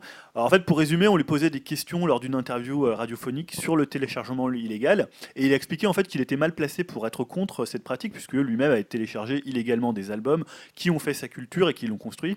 Je pense que c'est un peu le cas de tous les gens. Je, je, je ouais. pense pas des- que des- il y ait des gens euh, qui est à peu près notre âge Qui n'ai qui aient pas jamais téléchargé un album, ouais, ça m'étonnerait. Euh, voilà, en fait, il a dit j'ai téléchargé de la musique illégalement, tout le monde l'a fait, personne n'est innocent. Si quelqu'un me dit, hey mec, j'adore ton album, il parle comme ça, il dit, hey mec. Ouais. Ouh, ouais. Euh, hey mec, j'adore ton album, il m'a vraiment aidé pendant une rupture, mais je l'ai téléchargé illégalement. Je dirais quelque chose comme, bah c'est bien. Casse-toi, connard. il lui a dit non, non, c'est bien. Peut-être n'avait-il pas d'argent pour le disque, mais s'il l'a écouté et s'il est important dans sa vie, je ne peux rien demander de plus. Je ne veux pas de ces 20 dollars. Le mec est chelou quand même. Tu vas voir une star et tu lui dis j'ai téléchargé ton album illégalement. Salut, je t'adore. Tu me fais un autographe Voilà, on sait pas. C'est pour ça que je disais déclaration entre le côté un peu démago et le côté quand même bienvenu, parce que c'est vrai que tout le monde télécharge. Bah ouais. Et il a ajouté Je ne sais pas exactement ce que ça signifie pour les revenus des artistes dans le futur. Évidemment, les artistes ont besoin de gagner des sous et tout ça, mais si tu crées quelque chose de bon, la richesse te trouvera d'une manière ou d'une autre. Oh, Donc là, on beau. voit le Ah, côté un oh. peu plus. Petit euh, violon là, petit le violon. côté un peu presque indien, presque Un peu karma de. bouddhiste. Voilà, donc moi ça m'a rappelé forcément euh, la fin de d'Abbey Road des Beatles. Alors je vais pas la dire en anglais parce que je suis un peu enrhumé, donc euh, je vais avoir une prononciation, mais à la fin, l'amour que tu prends est égal à l'amour que tu fais. Un- And the end, the love you take is equal to the love you make. Mm. Et ça rappelle aussi un autre génie qui disait Donnez, donnez, donnez-moi, Dieu vous le rendra. voilà.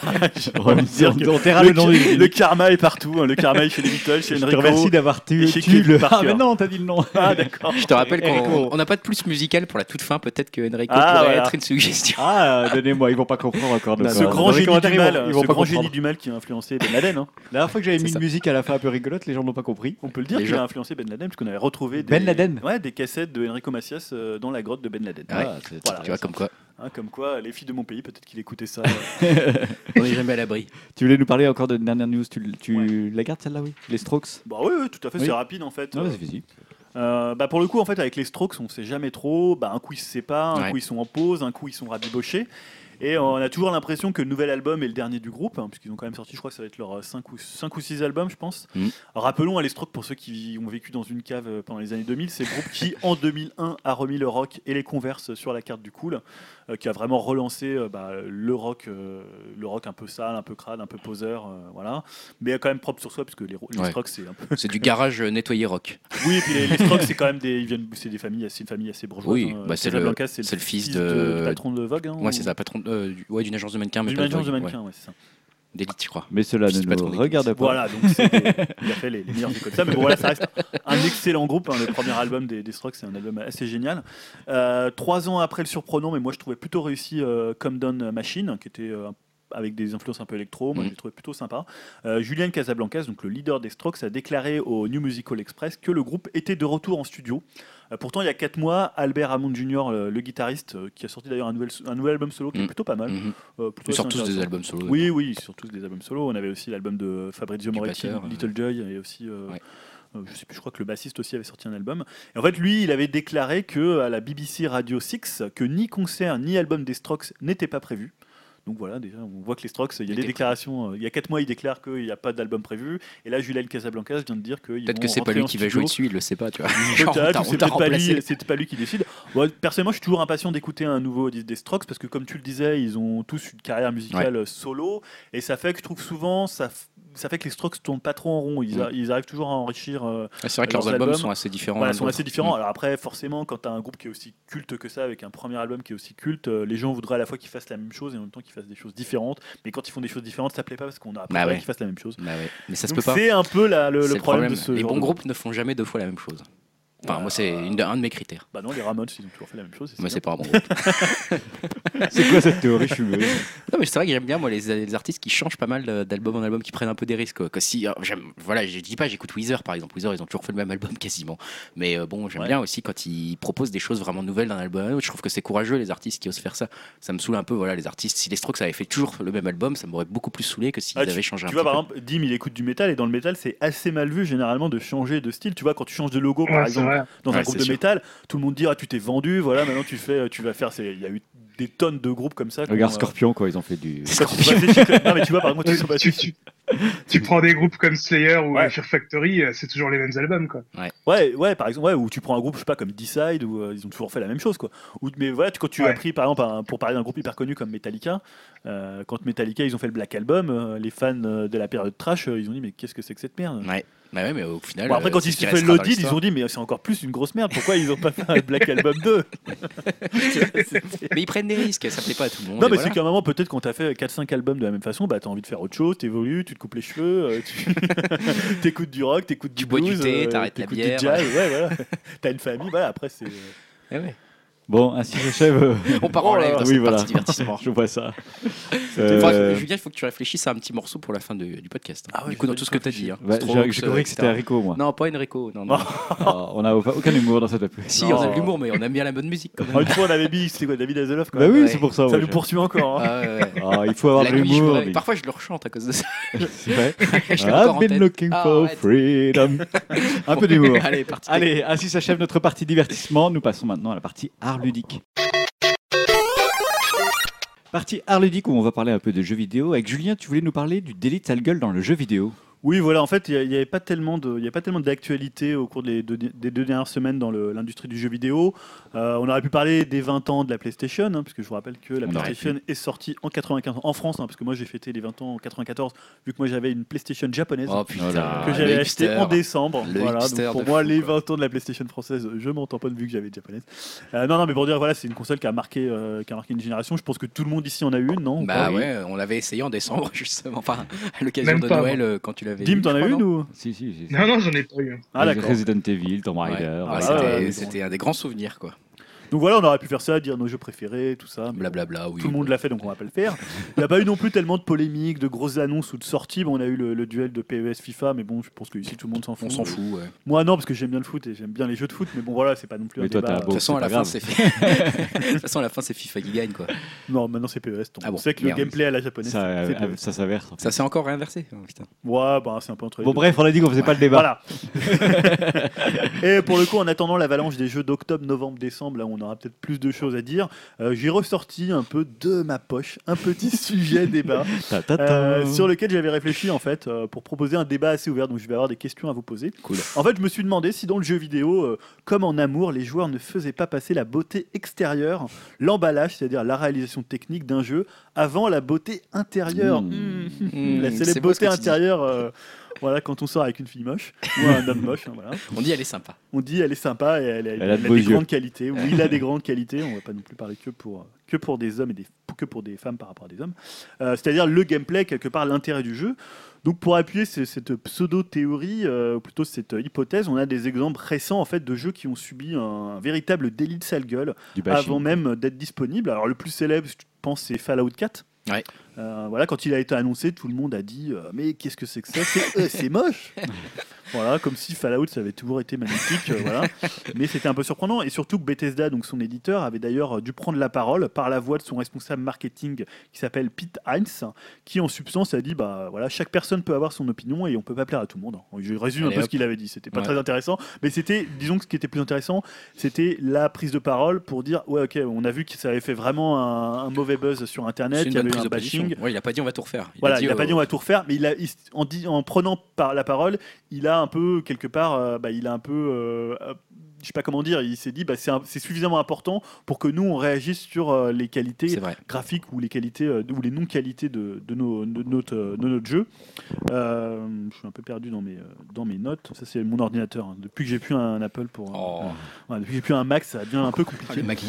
Euh, autre exemple, c'est Star Fox Zero de Platinum Games et Nintendo, qui lors de sa présentation, on a eu droit en fait à tous les colibés possibles.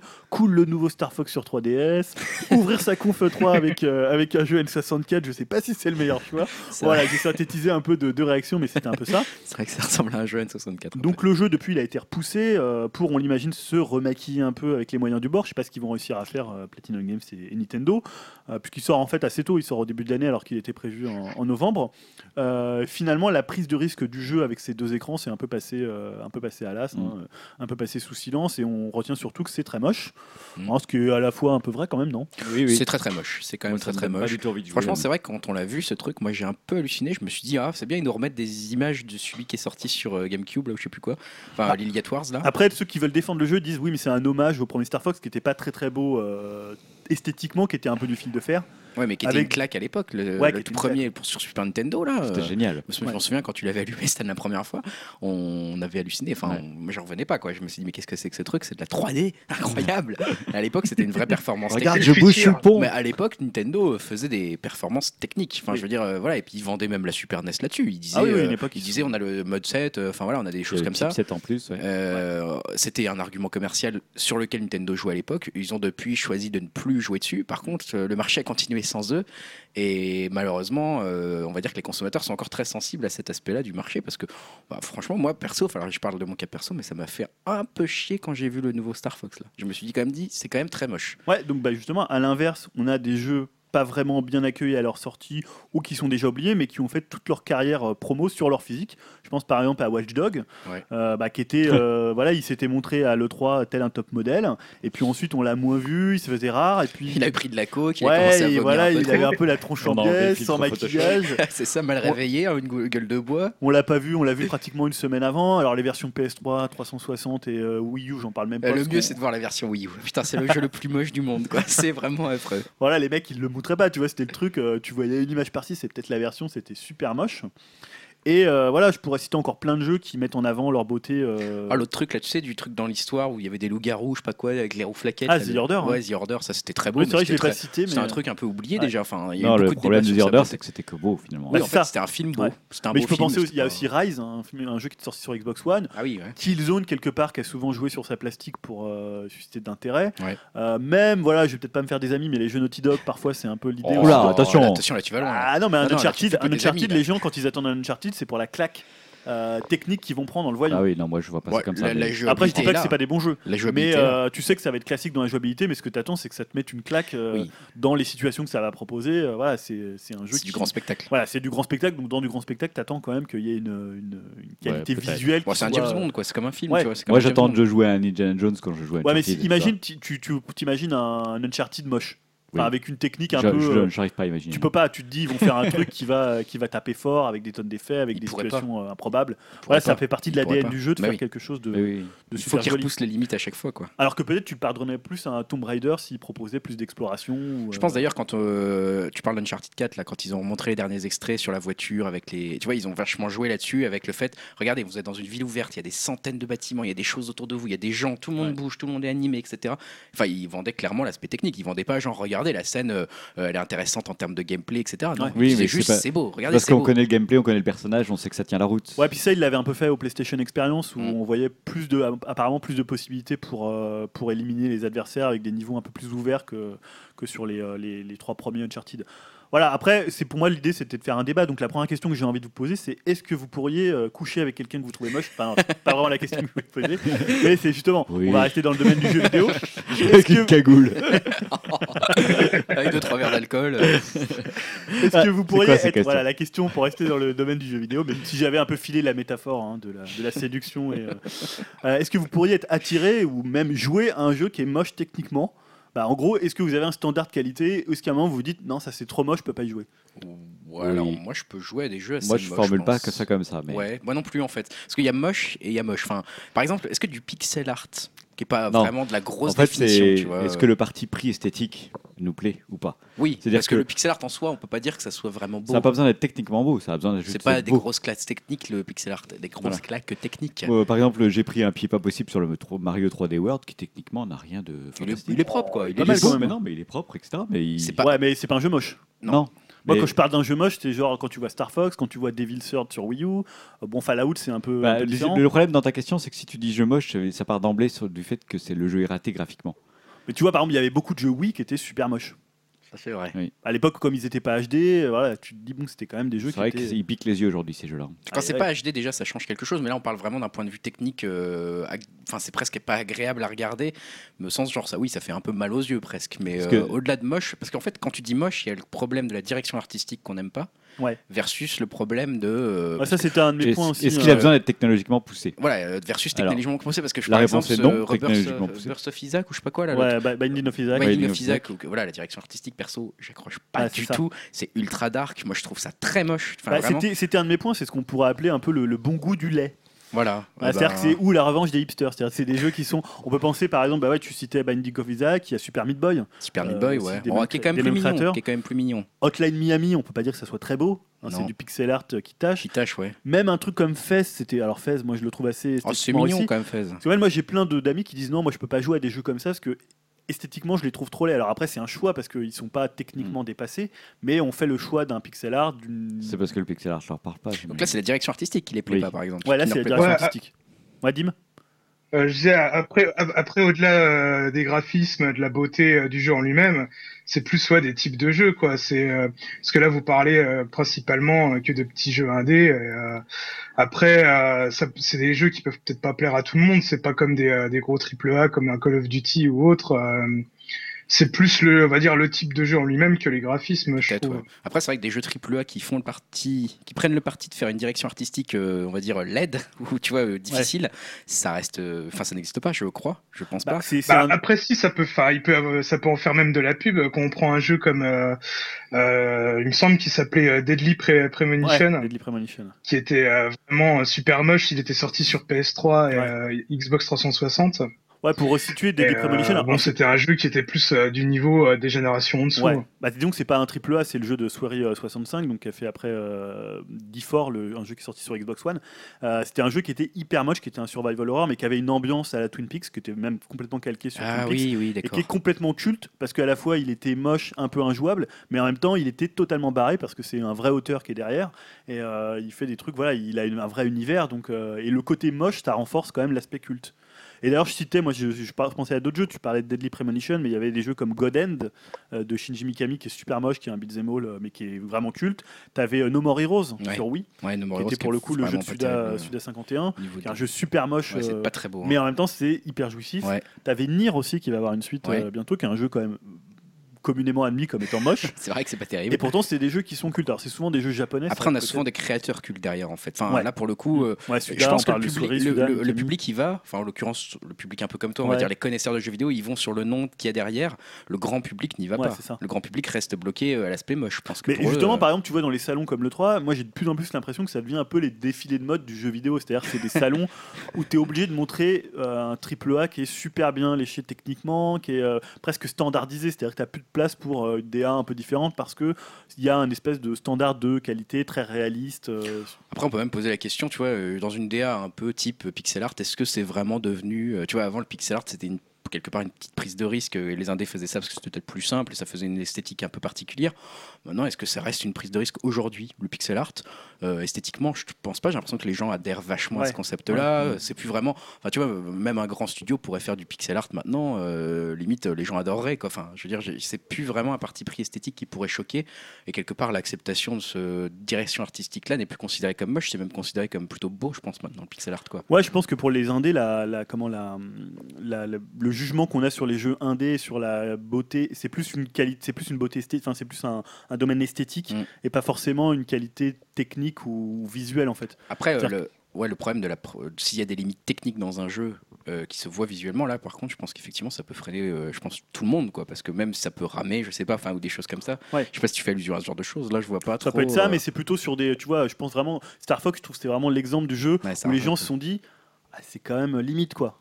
Ah, Bah, vrai alors que c'est quand même une licence qui est importante chez Bah, Nintendo. c'est parce que Star Fox est passé de la vitrine technologique Voilà. à. euh, on a fait un jeu À pour le pur gameplay, et du euh. coup, personne n'a entendu que c'était un jeu pour le gameplay, quoi. Original niveau gameplay. On voulait tous voir une vitrine technique d'un ce jeu dans l'espace, etc. C'est intéressant ce que tu dis parce qu'effectivement l'argument maintenant c'est que le Ils gameplay ne- le switch. le fait. gameplay n'est plus un argument suffisant pour convaincre les gens. Il faut un Non, aspect c'est- technique. je, je euh, disais que c'était vraiment minimum. sur ce jeu-là, le gameplay n'a jamais été la, Ouais. la, la valeur propre de ce jeu-là. On a toujours dit c'est un jeu dans l'espace en 3D, on vous en met plein la vue. Tout d'un coup, on- ils reviennent, ils arrivent. Si on a fait un Star Fox, mais vous n'en avez pas plein la vue, c'est juste un bon jeu avec un bon gameplay. Le problème, c'est que nous, on n'a pas fait le switch. On attend un jeu qui nous en mette plein la vue. Mais c'est vrai que comme tu disais, Greg, tu as le côté. Bah, c'est vrai que le- on a tendance à oublier que derrière un jeu, c'est quand même le plus important, c'est le gameplay. Maintenant, est-ce qu'un jeu moche, il n'est pas condamné à la fois commercialement et il n'est pas aussi condamné Ouais. dans son immersion? C'est-à-dire que généralement, quand un jeu qui est réussi visuellement, par exemple, quand t'imagines pas un monde ouvert moche? Ouais, c'est vrai que Par exemple, tu vois, un jeu comme Witcher, comme GTA, c'est des jeux qui techniquement sont obligés d'être au top parce que c'est des jeux qui vont devoir t'immerger pendant des centaines d'heures. Mm. Donc si tu as un jeu qui est super euh, dégueulasse visuellement, tu vas pas pouvoir être euh, en immersion euh, dedans quoi. Mm. Donc souvent un beau jeu, enfin une vitrine, même pas une vitrine technologique, mais un jeu qui, qui a des standards de, de qualité assez élevés techniquement, ça reste quand même un jeu qui va bah, sûr si- potentiellement t'immerger plus facilement si que dans un, moche. op- si t'es dans un open, wo- un open world, genre bah, on parlait du jeu de- d'espion là sur Wii U, ou des choses comme ça, euh, quand il est ressorti, et puis ou d'un Spider-Man par exemple, qui est un, dans un semi-open world dans, dans- dans New York, euh, est une espèce de brouillard permanent. Je veux dire, dans un open world, si t'as un brouillard permanent et que tu vois pas la, la ligne d'horizon, euh, quelque part t'as plus l'impression d'être dans un monde qui t'impressionne ou dans lequel t'as envie de te balader.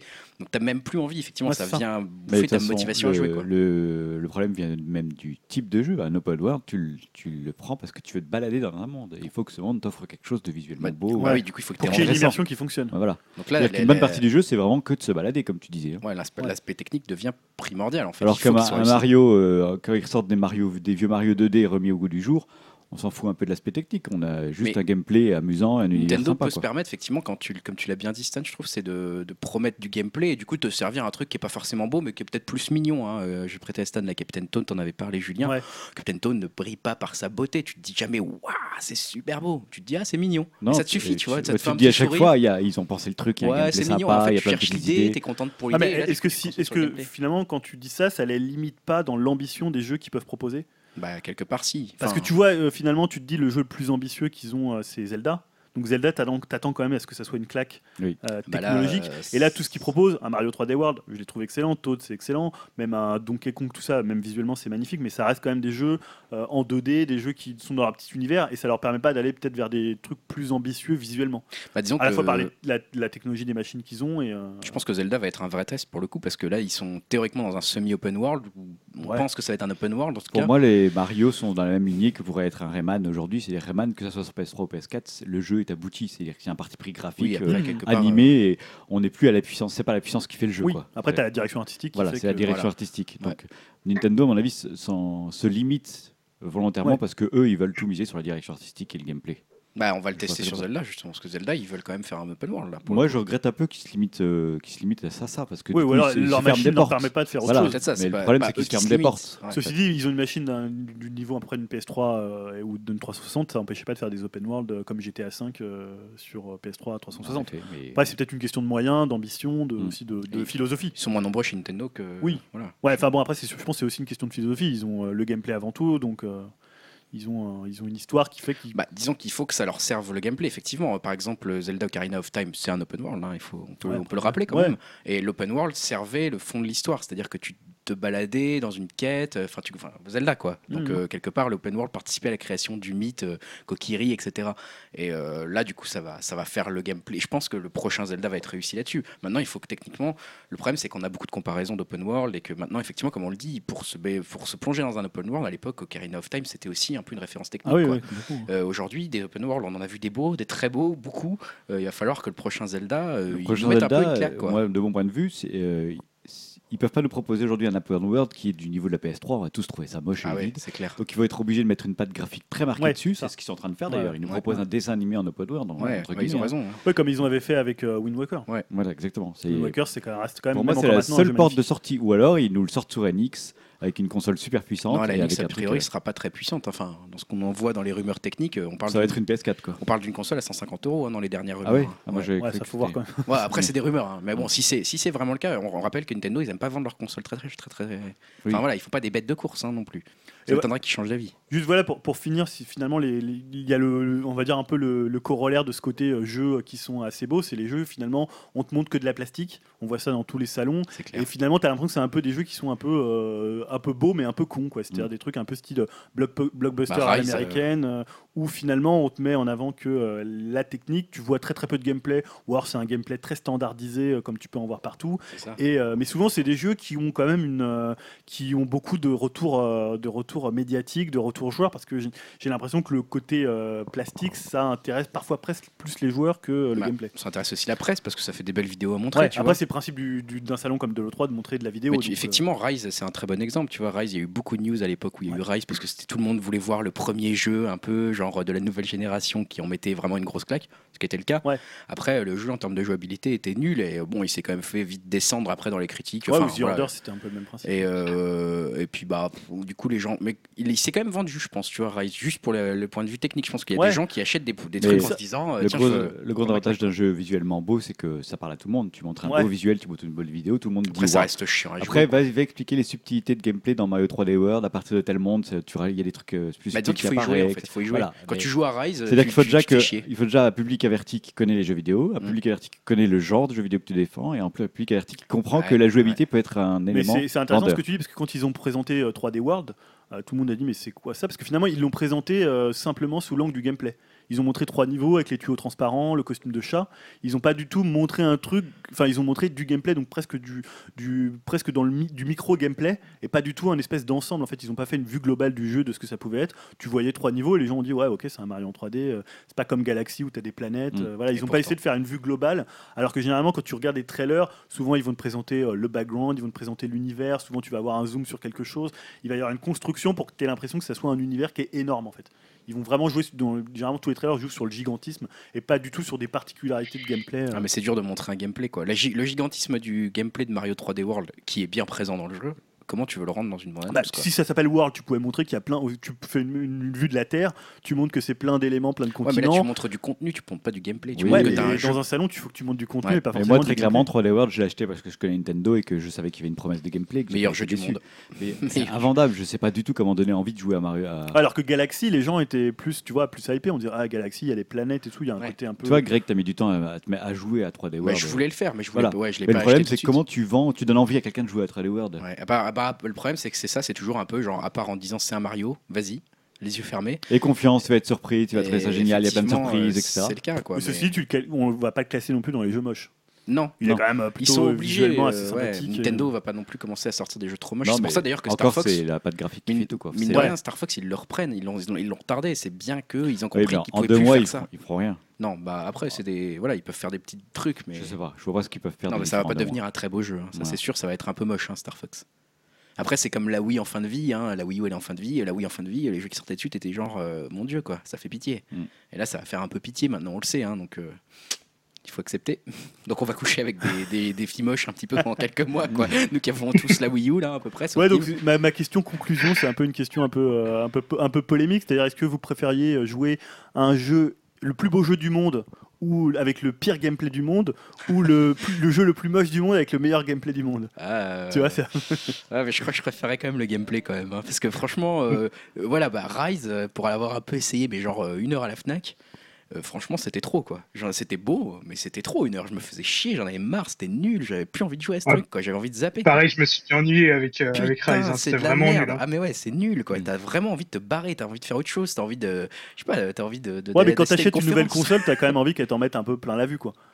Oui. Bah, je sais pas. Après, il faut que- accepter le parti pris qu'une nouvelle console met 2-3 ans à se stabiliser. Ouais, niveau puis souvent dans les premiers temps, c'est des jeux de lancement un Voilà. peu cons, mais super beaux. Hmm. Toi, The Order, ça aurait été un jeu idéal de lancement. Ou alors c'est des jeux que tu te dis oh il pourrait presque être encore sur PS3, c'est pas vraiment plus beau. Et tu vois Oui. parce que les, les développeurs n'ont pas le temps vraiment de s'adapter à, la- à la technologie Ouais. quoi. Voilà, Mais tu vois, Rise, c'était quand même une petite claque technique. Oui. Maintenant, après, ouais, c'est un jeu qui est. bah, Après, euh, comme 3D The Order. World, euh, tu vois, n'est pas le plus beau jeu technique du monde, mais c'est pas le plus moche non plus. Bah ouais, non, je vois pas pourquoi vous parlez de 3D World, parce que ça reste Non, un jeu quand même euh, est- plutôt mais par- visuellement réussi. Pardon, parlons, parlons peut-être de Mario, euh, le premier Mario euh, 64. Je parle pas à l'époque, je parle maintenant. Maintenant, il est quand même moche, tu vois. Genre, Ah oui, mais ouais. Et tu, tu y joues, ça reste un gros Ah plaisir oui, à y jouer. Donc ouais. tu vois, finalement, euh, même si c'est un jeu très moche aujourd'hui le avec les trouves très standards vide, qu'on a, etc. Mais tu t'amuses. tu t'amuses quand même comme un fou, quoi. Donc euh, je pense que je préférais un jeu euh, bon, qu'on pourrait qualifier de très moche, même si c'est pas vraiment très moche. hein. On peut faire largement pire que Mario 64. Mais euh, je pense que je préférerais jouer à Mario 64 pendant 3 heures qu'à Rise pendant 3 heures. Quoi. Ça, c'est sûr. Ouais, mais là, tu sors un jeu qui était à l'époque techniquement euh, Bah, de- hyper impressionnant. Voilà, ouais, c'est- Et ce qui va être amusant, c'est euh, dont tu- ce dont tu parlais tout à l'heure, Grégoire, c'est l'arrivée de la réalité virtuelle. On va se retrouver avec des flopés de jeux très très beaux, et Ouais. des expériences, mais qui tu vas te faire chier quoi. Mais regarde Tetris. Tetris, c'est pas très beau. Non, Techniquement, c'est de la merde. Non, mais bon. Et Ouais. tu peux y jouer des heures et t'amuser comme un fou. Ouais. Tu peux même y jouer une vie, quoi. Enfin, je veux dire, euh, finalement, euh, ouais, je sais pas. J'ai l'impression quand même que, on va, on va dire que peut-être les gens qui jouent souvent aux jeux vidéo euh, peuvent pas se passer du gameplay, mais que le grand public peut acheter largement sur la simple promesse de la beauté, quoi. Enfin, Et souvent, j'ai un- ouais, moi j'ai l'impression qu'un jeu qui est moche, il a plus de chances de devenir culte qu'un jeu qui a une vrai. claque euh, technologique, euh, tu vois, qui sont souvent un peu vite oubliés. tu parce fais le que- jeu à E.T. là. E.T. E.T. Alexander. Non, mais c'est vrai que tu- souvent, t- quand tu as un jeu moche, s'il a un super gameplay, il va perdurer dans le temps, comme tu disais. Si on prenait du. Mar- Alors, je trouve pas que Mario 64 soit le bon exemple, mais si on sortait Ouais, un Mario c'est- 64 maintenant, Voilà. avec cette technique-là, mais avec ce gameplay-là, on en parlerait encore peut-être dans 10 ans. Euh, tout à l'heure, euh, Dim citait Deadly Premonition, on en parle encore parce que c'est resté un jeu culte. Des jeux beaux techniquement, je, je sais pas, tu prends un jeu comme euh, Toshinden à l'époque, on parlait tout à l'heure de la, la PlayStation euh, 1, c'était un jeu qui était hyper beau visuel, enfin, visuellement pour l'époque, avec ses polygones, mais c'était quand même tout pourri en termes de gameplay. Et aujourd'hui, on se souvient pas tellement de Toshinden, quoi. Et alors qu'on se souvient encore de Virtua Fighter, on se souvient de Tekken, on se souvient de Street Fighter 2, on se souvient des jeux qui ont apporté quelque chose dans le gameplay, quoi. C'est vrai. En gros, c'est l'expérience qui. Mais tu vois, Ouais, d'ailleurs, les, prime. les- les beaux jeux ne resteront pas. hein, Les Rise, les machins, on est les Non. Je, crois- je pense qu'on est les seuls à en parler encore actuellement. On les a déjà oubliés. Ouais, ouais. c'est ça, ouais. Mais par contre, quand ça sort, t'en parles beaucoup parce que c'est des jeux qui, qui mettent des claques techniquement, donc. euh, En fait, quelque part, c'est des baromètres. Quoi. Ça te permet de te dire, ah, elle est capable de faire ça. Voilà, ouais, après, et bon, puis après, tout simplement, on peut passer à des jeux comme Minecraft. hein. ouais, ouais. Minecraft, c'est c'est quand même très très, moche. très beau. hein. Mais c'est vrai que les indés, ils ont un peu changé cette donne-là, c'est-à-dire qu'ils sont arrivés avec des jeux qui techniquement, bah voilà, sont euh, assez particuliers, qui ont une esthétique parfois un peu moche, mais qui jouent plus du tout sur la qualité visuelle, qui te mettent pas des claques, même s'il y a des jeux indés qui peuvent mettre des claques visuelles. Euh, même Minecraft, c'est très très moche. ouais. Minecraft, c'est un jeu, un très bon et alors que Rise, c'est plutôt de la vidéo. Enfin, tu vois, le terme Ouais. jeu vidéo vraiment à son sens plein, quoi. Clairement. Bon voilà, c'était juste, euh, voilà, je sais pas si. euh, Intéressant, on a débat un, peu sans, débat un peu sans fin. Hein, j'ai de un dire. petit peu hein, si vous avez des avis dans les commentaires sur upcast.fr. Upcast.fr, Ça nous ouais. intéresse. Voilà, école du gameplay ou école de la technique, Ou les deux. ou les deux. Euh, Grégoire, bah, on va te redonner un peu la parole pour une news assez courte, d'après Ouais, une, toi. une news assez violence. courte sur la violence dans les jeux vidéo, enfin l'influence de- des jeux vidéo sur la violence, puisque bah, voilà, c'est un sujet très prisé par les psychologues. Il y a une littérature scientifique assez fournie qui s'intéresse aux liens supposés ou existants entre lieux vidéo et violence. Euh, bon, là, ce qui est intéressant, c'est que je voulais en parler parce qu'il y a une, euh, une, une étude qui a été faite par un certain Christopher F. Ferguson, un professeur associé et président du département de psychologie à l'université de Stenson en Floride, voilà, qui est quand même un acteur important du débat scientifique. Et il a fait ce qu'on appelle, alors pour ceux qui ont fait une thèse ou un DEA, ils connaissent peut-être une méta-analyse. Méta-analyse, c'est quoi? C'est prendre plein de, bah, plein de publications de plein de confrères qui font des études sur la violence et les jeux vidéo. On re-rentre tout ça dans un modèle, on refait des statistiques là-dessus et on regarde ce que toutes ces études ont obtenu les unes après les autres et on regarde de faire bah, de consolider un peu tous ces résultats-là en fait pour voir ce qu'il en ressort. Donc là, il a réalisé une méta-analyse sur ce sujet violence jeux vidéo. Euh, il a passé en revue quand même 101 études. Son verdict, l'influence des jeux vidéo, euh, y compris ceux considérés comme violents, sur les enfants et les adolescents est minime, que l'on s'intéresse à la violence juvénile, au comportement social, à la dépression ou encore aux troubles du déficit de l'attention avec ou sans hyperactivité. En gros, voilà, on peut la considérer comme minime statistiquement nulle, donc euh, pas d'influence selon ce, ce psychologue émérite qui a passé en revue 101 études. Euh, voilà, il dit que a priori, le- les études autour du lien supposé entre jeux vidéo et violence et leurs effets éventuels sur les joueurs souffrent d'un biais d'amplification dans les citations et des biais de publication. En gros, on en parle trop euh, quand on trouve un résultat et que si on regarde en fait toutes les études et qu'on les passe toutes en revue, au final, en fait, on s'aperçoit que statistiquement, il n'y a pas de lien. Voilà ce qui Quelle surprise. l'en est. Voilà, bon, ça méritait peut-être le coup d'en reparler vite fait, je trouvais. Très bien. Merci Grégoire. C'est intéressant qu'il y ait une, une analyse d'analyse en fait. hein. Ouais, une méta-analyse, ouais. C'est intéressant. Julien, tu voulais nous parler de la Vita. Ouais, ouais, vous le savez sans doute, bah, les consoles portables, euh, la 3DS et la Vita sont, euh, on va dire, moins à la fête euh, question vente sur cette génération que sur la précédente où la DS et la, SP et la PSP se vendaient vraiment par camion. Je crois que la DS, ça doit être euh, 100, 120 ou 150 millions de machines. Ouais, la. PSP, c'était au moins 80. Enfin, c'était des, des chiffres super importants. Euh, autant chez Nintendo, on imagine que la 3DS bah, sera, pas la dernière de la lignée des consoles portables. Autant chez Sony, on peut avoir des doutes. Et euh, les déclarations récentes de euh, Shuhei Yoshida, donc, qui est le directeur des studios de développement chez Sony, qui a fait cette déclaration lors des EGX 2015. C'est- c'est je ne connaissais pas du tout cette convention. C'est une convention qui est proposée par euh, Eurogamer et qui s'est tenue en Angleterre à Birmingham en septembre dernier. Bah, pour le coup, c'est assez clair quand on évoque l'avenir de la pas de la Vita, mais justement la suite de la PS Vita. Donc il a dit c'est une question difficile. Les gens jouent facilement sur leur smartphone ça. et beaucoup de jeux sont gratuits ou gratuits au démarrage. Les jeux tactiles sont amusants et beaucoup sont bien conçus, mais avoir des joysticks et des boutons, ça change tout. Donc j'espère, comme nombre d'entre vous, que cette culture du jeu vidéo portable va continuer. Mais pour le moment, le climat n'est pas idéal à cause de l'énorme domination du jeu vidéo mobile. Alors c'est vrai que hors Japon, où la Vita marche plutôt bien, bah, la Vita elle est délaissée à la fois par les tiers et même Et Sony, Sony, ouais. qui est surtout Sony qui a choisi de concentrer ses forces sur la PS4. Bah, il reste bien quelques portages, des indés, euh, mais il n'y a pas d'exclus fortes euh, hors Japon. Et on a notamment vu même au Japon avec Gravity Rush euh, 2 qui va sortir euh, uniquement sur Sur PS4. PS4, ouais. Donc voilà, on peut se poser une, la question sur l'avenir de Sony sur le marché des portables. Je les, moi, je ne vois il y pas remettre le trop, couvert ouais. pour, euh, Non, Moi non plus. pour hein. sortir une, une nouvelle euh, Quelque PlayStation part, on peut portable. les comprendre, hein, parce que c'est vrai que tout le monde joue sur mobile, euh, ça serait se heurter quand même à un marché qui est tellement énorme maintenant. À moins qu'ils arrivent même euh, comme Nintendo sur mobile. hein. Oui, peut-être. Donc, dé- peut-être. déjà, ils avaient des mobiles, euh, Mm. les Oui, Xperia. ils ont des Xperia, oui. Mm. Pourquoi pas Bon, à voir. Jim, tu voulais nous parler d'une surprise Until Dawn. Euh, voilà, je voulais revenir sur le jeu, euh, bah, ce jeu qui me tente depuis un petit moment. Il est sorti au mois d'août. On pensait peut-être que celui-ci allait passer inaperçu entre la sortie de MGS5 ou euh, les gens qui continuent euh, à jouer à Witcher 3, mais euh, finalement il a eu son petit succès et Sony le considère comme, comme une surprise. Shuhei Yoshida, le président de Sony Computer, a dit lui- lui-même le jeu a de reconnaissance grâce aux consommateurs. Le département marketing peut continuer à soutenir le titre jusqu'à Noël avec de nouvelles idées créatives. Donc euh, voilà, j'espère qu'on pourra peut-être euh, retrouver du nouveau sur ce titre, que ce soit en DLC ou voire même une suite euh, prochaine.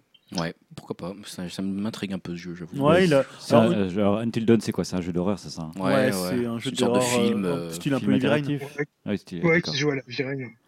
C'est Et les jeunes a- dans une maison, c'est ça? Ouais, c'est un teen Il y a du bruit là-haut, slasher, là-haut, euh, euh. C'est un slasher. Des filles euh, qui courent dans des directions que t'as pas envie qu'elles Pour moi, courent par là, mais qu'est-ce que vous faites Je pense au, sketch de Bigard, forcément, sur les films d'horreur. Ah non, moi non, mais personnellement. j'ai de la culture. mais- Ça, oui, de la culture. Ça s'étale ici. culture. Enrico Macias et Bigard, on est. on est- est cerné là. Le quota est quoi On a un truc avec euh, comment avec l'UMP On a un truc euh, avec les, républicains. là, il y a un truc. Oui, les républicains, mais à l'époque ils étaient surtout UMP. Peut-être qu'ils ont changé d'avis hein, depuis. Ça arrive assez souvent. Euh, Grégoire, tu veux lui parler des jeux vidéo dématérialisés Ouais, euh, avec surtout leur question de la revente sur lequel il y a un grand flou. Alors un grand flou qui bat- date pas tout de suite de, de- maintenant en fait, qui date plutôt de la mi-août puisqu'il y avait le cabinet de la ministre euh, Fleur Pellerin qui publiait une réponse surprenante à une vieille euh, question parlementaire dans laquelle le gouvernement affirmait, affirmait son attachement au DRM dans les jeux vidéo pour lutter non seulement contre le piratage, mais aussi, je cite, contre la vente de jeux vidéo d'occasion assimilée à une pratique illégale. Euh, voilà, bravo. donc en disant que c'était préjudiciable au développement de l'industrie et contrevenait aux droits des éditeurs. Euh, voilà, bien sûr, tollé chez les joueurs. La polémique a été énorme. Fleur Pellerin a dû sortir même de ses vacances le temps d'un tweet pour désavouer euh, son cabinet et expliquer, la main sur le cœur, que, je cite, il n'a jamais été question d'interdire la revente de jeux vidéo d'occasion. Ouf. que ça fait partie du droit du consommateur. hein. Mais voilà, mais alors le problème, c'est qu'elle a ajouté euh, il n'est pas question de la- d'interdire la revente des jeux vidéo d'occasion telle qu'elle se pratique aujourd'hui. Et cette petite euh, phrase a ajouté beaucoup de flou en fait euh, sur, sur ce qu'elle voulait dire en fait, quelle est la pratique de la vente des jeux d'occasion, euh, qu'il n'est pas question d'interdire et quelle est en gros quelle est celle qu'il pourrait être question d'interdire demain. Et en gros, Numérama, parce que c'est un article de Numérama sur lequel je me suis basé pour cette news, lance l'hypothèse que la ministre de la Culture souhaiterait interdire en fait la revente de jeux vidéo dématérialisés euh, hypothèse largement étayée, hein, très très sérieusement étayée, puisque bah, de toute façon on a, on a eu plusieurs preuves par le passé de l'attachement de la France à justement essayer de court-circuiter la revente des, jeux dématérialisés que vous achèteriez. En gros, vous n'auriez pas le droit en France de revendre un jeu que vous auriez acheté dématérialisé.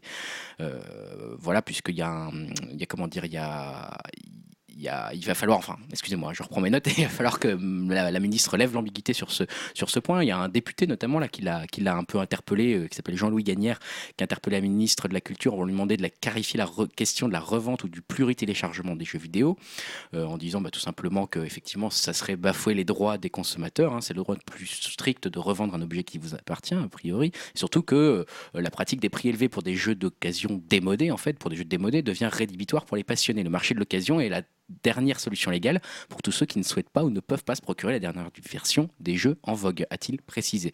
L'élu a rappelé, donc celui qui a interpellé Madame Pellerin, il a rappelé qu'une étude avait été réalisée par la Hadopi, nos amis, et a montré en 2013 que 53% des joueurs achetaient plus facilement des jeux neufs s'ils savent qu'ils ont la possibilité de le revendre ensuite. Donc un peu ce que tu fais toi, Stan, je crois, où tu achètes et tu revends. Non, c'est toi, Non. Julien, qui fait ça Ouais, beaucoup, je crois. Julien, ouais. Donc voilà, hein, il y, a- m'arrive. il y a également 64% des consommateurs qui préfèrent, qui préfèrent acheter le jeu d'occasion s'il est disponible. En gros, moi. vous avez le neuf et vous avez l'occasion. Bon, je vais te les vendre. alors, on va arrêter de passer par les magasins euh, Ouais, Il y a un réseau Upcast qui est en train de, de se créer euh, en direct. Euh, effectivement, le droit européen aussi, puisque je rappelle juste que le, le droit européen donne euh, aux consommateurs le droit de euh, revendre ces jeux, même s'ils ne sont pas physiques. hein. donc même si vous avez acheté un jeu de façon dématérialisée, vous avez le droit de le revendre. Malgré ça, c'est un sujet qu'il va falloir suivre du coin de l'œil et j'attends euh, la réponse euh, la position de la ministre sur ces fichiers DRM parce que on sent, comme le souligne Numérama, justement la France très tiède à l'idée de pouvoir revendre ses achats numériques. La position très fraîche déjà de Fleur Pellerin avait été partagée par sa prédécesseur Aurélie Filippetti et on avait même la France qui avait fait un officiel euh, à une réponse à l'Union européenne euh, sur le sujet en disant les textes de l'Union européenne internationaux ne prévoient, ne prévoient le principe de l'épuisement du droit de la distribution que sur les copies matérielles des œuvres protégées par un droit de propriété intellectuelle, c'est-à-dire des supports physiques d'une œuvre. Pour Paris, donc, toujours la règle de l'épuisement interdit à l'ayant droit de contrôler les reventes des copies légalement achetées, mais euh, de façon immatérielle. Donc là, il va falloir, moi j'attends vraiment de voir ce qui va en être de la réponse de Madame Fleur Pellerin auprès de- du député Gagnère pour savoir bah, si oui ou non. Là, on se dit pour l'instant, ça va, des jeux dématérialisés, on n'en achète pas trop, donc on s'en fiche, limite de les revendre. Bientôt, ça sera que ça, enfin, même déjà pour beaucoup de gens, c'est que ça.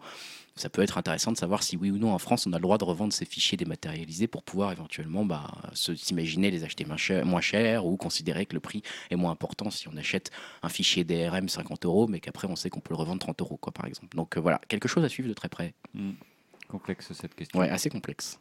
Julien, tu voulais nous parler d'Étoile Académie Oui, oui, j'ai fait une petite blague avec Star Academy et Étoile Academy, parce que je vous parlais. Merci de nous l'expliquer. Ouais, non, je voyais que tu, je sais pas, j'avais l'impression que tu n'avais pas saisi cette blague, donc je me suis senti obligé de l'expliciter. il fallait que je la relève plus, excuse-moi. Voilà, bon, donc je vais parler de Super Mario Maker, hein, que on en a, pas tellement parlé ici. Non, ça va, pas trop encore. C'est qu'est-ce que c'est? C'est un outil de création de niveau de Mario 2D, donc qui est plutôt euh, bien pensé dans l'outil création, mais beaucoup moins bien pensé quand il s'agit de dégoter des petites perles euh, sur les critères de recherche, puisque voilà, les...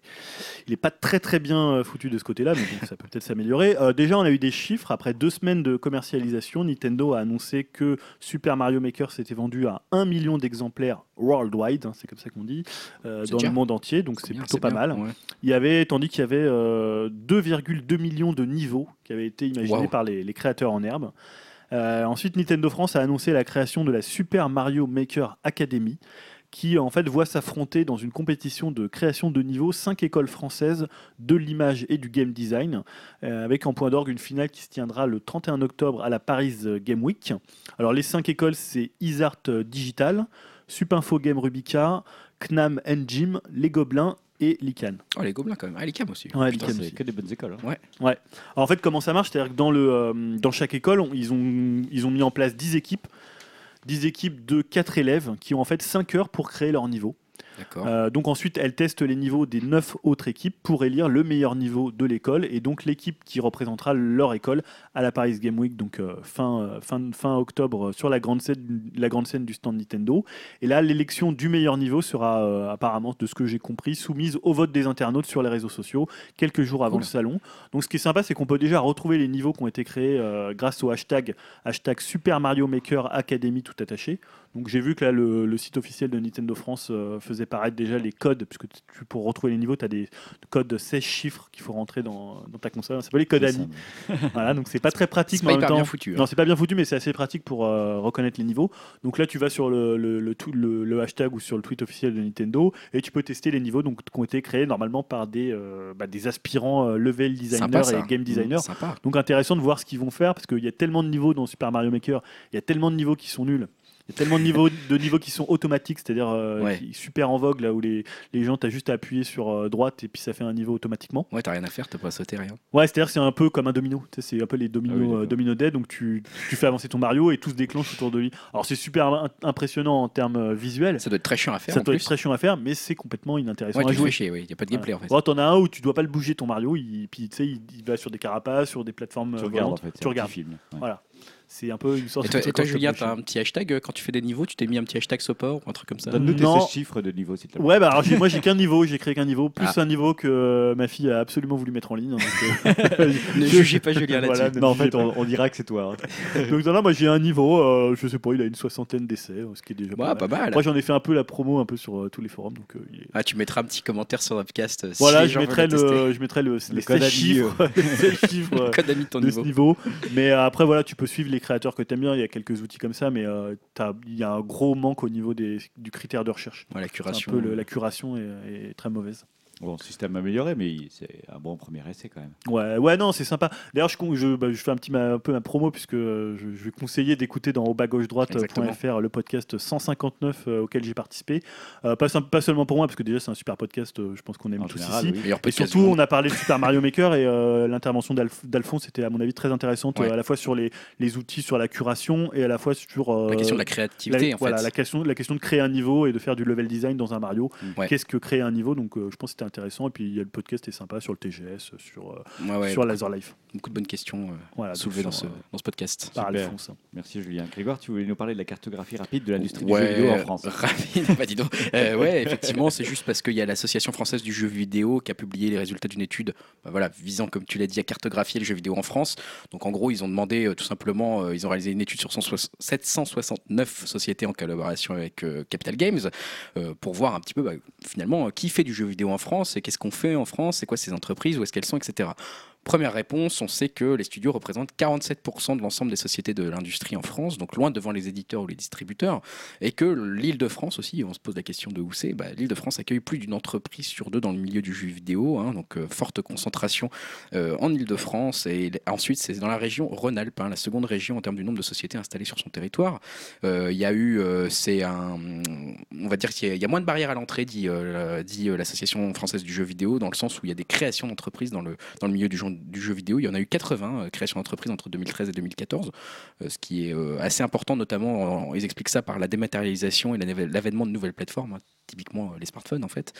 Euh, le climat économique reste morose, 73% ont disparu entre 2013 et 2014, mais Ah bon, ouais, quand même. 80 créés, 73 disparus, on reste quand même dans un ratio, on va dire, positif, s'il faut parler comme ça, c'est-à-dire le secteur croît. Euh, le secteur gagne en maturité, c'est un chiffre que j'ai trouvé euh, intéressant. Les entreprises sont assez euh, expérimentées puisqu'on a euh, 70%, pour- 70% des entreprises du secteur qui ont plus de 5 ans dans le jeu vidéo quand même. Donc euh, ça veut dire qu'elles arrivent quand même à, à survivre. hein. On dit que souvent une entreprise, euh, si elle n'est pas morte dans les 5 ans, en général, elle est bien partie. Donc c'est pas mal. 2,7 milliards d'euros le chiffre d'affaires réalisé en 2014 par l'industrie du jeu vidéo en France. 10 500 salariés, euh, voilà, qui n'incluent pas les intermittents, les stagiaires et les auteurs. Et c'est pourtant ils sont nombreux, intermittents, stagiaires et, et auteurs dans ce genre de, de, de secteur.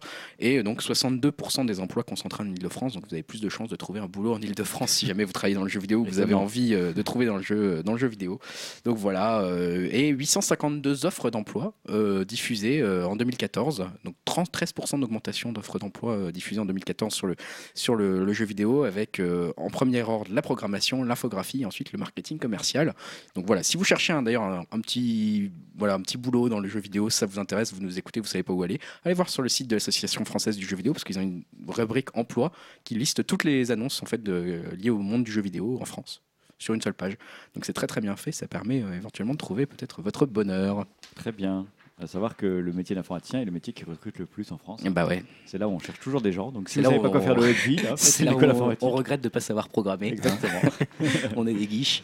Ouais, Greg, tu vas conclure la, la partie art ludique. Ouais, je vais Non conclure pas en nous traitant de guiche.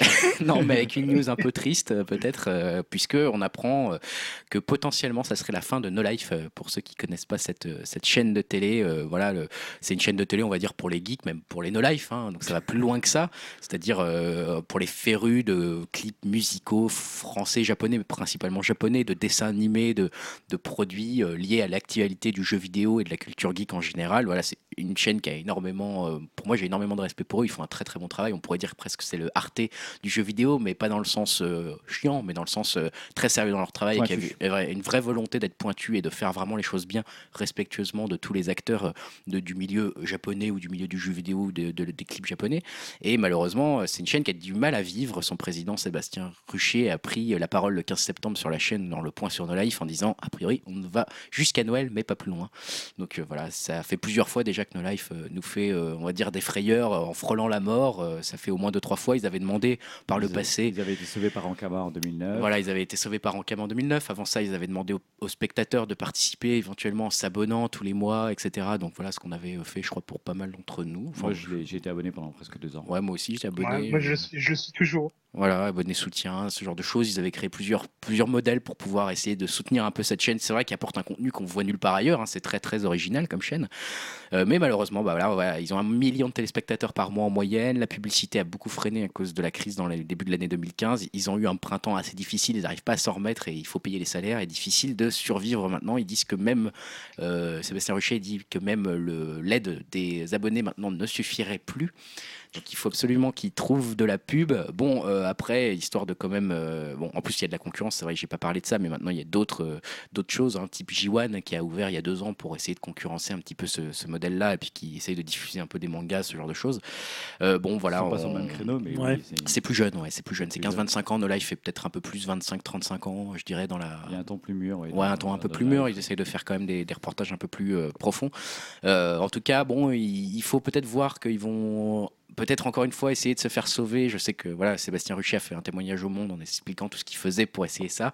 Euh, ça reste compliqué, mais ils ont quand même une plateforme de streaming en haute définition qui été entièrement conçue en interne, un Noco, pour ceux qui connaissent, et qui est quand même quelque chose qui pourrait être acheté, qui pourrait peut-être être intéressant à vendre pour nos lives pour essayer de leur faire euh, tenir euh, un peu plus loin. Voilà, on, va voir aussi si le marché de la reprise publicitaire est meilleur en 2016, hein, selon les propos de, Sébastien Ruchet. Dernière option, suggérée notamment sur les forums de la chaîne euh, par les téléspectateurs, un passage à 100% sur le web. Mais bon, monsieur euh, Sébastien Ruchet dit que ça changerait pas grand-chose puisque les coûts de diffusion télé sont relativement faibles au final Mm. et qu'en fait, ça les couperait encore des ressources publicitaires, même si elles sont pas énormes, des quelques pubs qui passent sur No Life actuellement. Donc, ça sent quand même le roussi un peu pour No Life euh, en ce moment. Donc, euh, bon, voilà, si vous n'êtes pas connaissez abonné. pas, euh, sachez qu'on le trouve sur la plupart des bouquets ADSL aujourd'hui. Ouais. Regardez sur votre bouquet ADSL No Life, il y a aussi Noco, comme tu disais, le site. Ouais.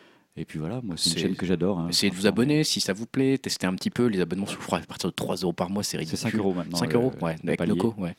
Euh, Vous avez accès à plein de contenus tous les 101%, l'émission un peu culte de No Life, Alors tous les soirs à c'est des 19 heures, directs de jeux vidéo le soir. c'est- Exactement, Je crois ouais. que c'est plus 120%. Ouais, ouais, mais enfin bon, il y a plein de choses à Ouais. revoir. Vous pouvez revoir toute l'historique de No Life, euh, avec beaucoup de bonnes émissions, euh, beaucoup de bonne humeur, euh, beaucoup de gens super sympas. Donc, ouais, on va falloir suivre ça de près. Peut-être qu'en janvier, il y aura plus de No Life et là, ça va vous manquer. Non. Donc, il serait trop tard. Faites-le avant. possible Bon, bah super, on est en forme maintenant.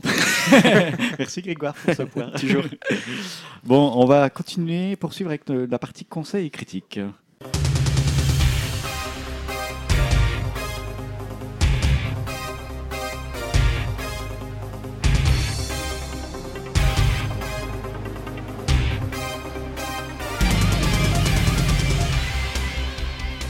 Dans la partie conseil critique, aujourd'hui, c'est moi qui vais vous conseiller quelque chose. Alors, tu parlais de No Life, Grégoire, dans la partie art ludique. Ouais. Et je vais évoquer No Life parce que c'est grâce à No Life que je vais pouvoir vous faire ce conseil-là. Voilà. Euh, On a un présentateur de No Life qui s'appelle Davy Mourier et qui parle de façon récurrente d'un certain Larsenet. Ouais. Que moi je ne connaissais absolument pas. hein. Ouais, je connais que de nom, effectivement. Voilà, j'avais pas une, une grande culture euh, du tout euh, BD. hein. Je suis très modeste là-dedans. Je suis resté sur la BD franco-belge de base euh, Tintin, Lucky Luke, Astérix, toutes ces choses-là. Ce qui est déjà bien. hein. Oui, oui, si on veut, voilà. Bon, puis après, je suis passé directement au manga grâce à Akira et autres, autres grands chefs-d'œuvre du manga. Et euh, j'ai un jour été me balader à la Fnac et je suis tombé sur une BD de Larsenet qui s'appelle Blast. Et c'est cette BD que je vais vous conseiller. Euh, et ça a été une surprise euh, plutôt inattendue en fait. Euh, déjà, première chose, quand j'ai regardé euh, Blast euh, de Larsenet, donc, j'ai trouvé ça très moche. parce que non, mais parce que graphiquement, je me suis dit, mais euh, c'est même moi, je pourrais faire mieux en dessin. D'accord. Bon, je me suis dit, je, je- c'est pas du tout radiophonique, hein, mais je vais vous montrer une page de, une page du, de la BD.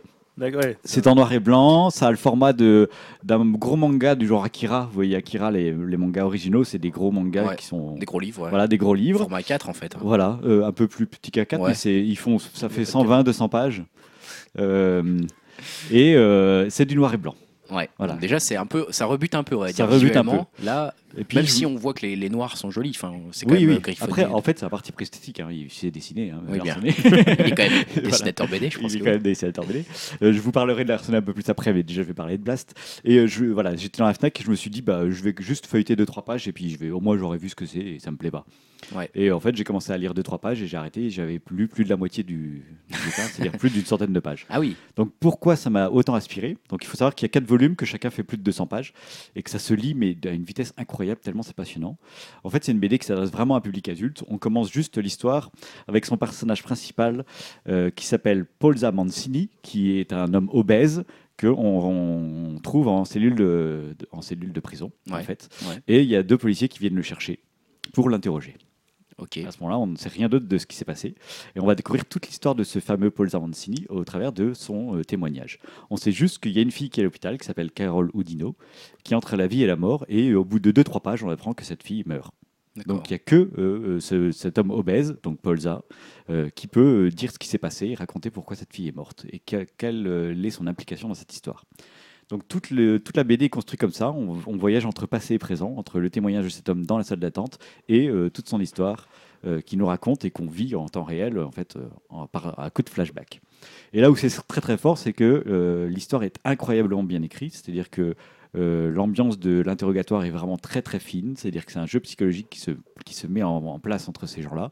On comprend pas vraiment qui est Polza. Au début, on le trouve un peu con-con, puis on, on commence à comprendre qu'il est plus intelligent que ce qu'il paraît. On commence à comprendre qu'il a qu'il est assez connu en fait dans ce milieu, enfin dans le dans, dans, la BD parce qu'en fait c'est un auteur de, livres culinaires. Donc on découvre qu'il a une vie etc et puis on découvre qu'un jour il a décroché complètement de sa vie sociale et qu'il est parti sur la route en se disant je vais je vais vivre une grande aventure Euh, suite à la mort de son père. On, découvre, euh, il nous raconte la vie de son père, son enfance, etc. On voit les policiers qui s'impatientent, qui veulent savoir ce qui s'est passé, etc. Et lui qui ne donne pas de réponse. Enfin voilà, il y a tout un jeu psychologique qui se met en place entre ce fameux Polza et les deux policiers qui l'interrogent. Et tout se dévoile au fur et à mesure des quatre volumes euh, de cette série.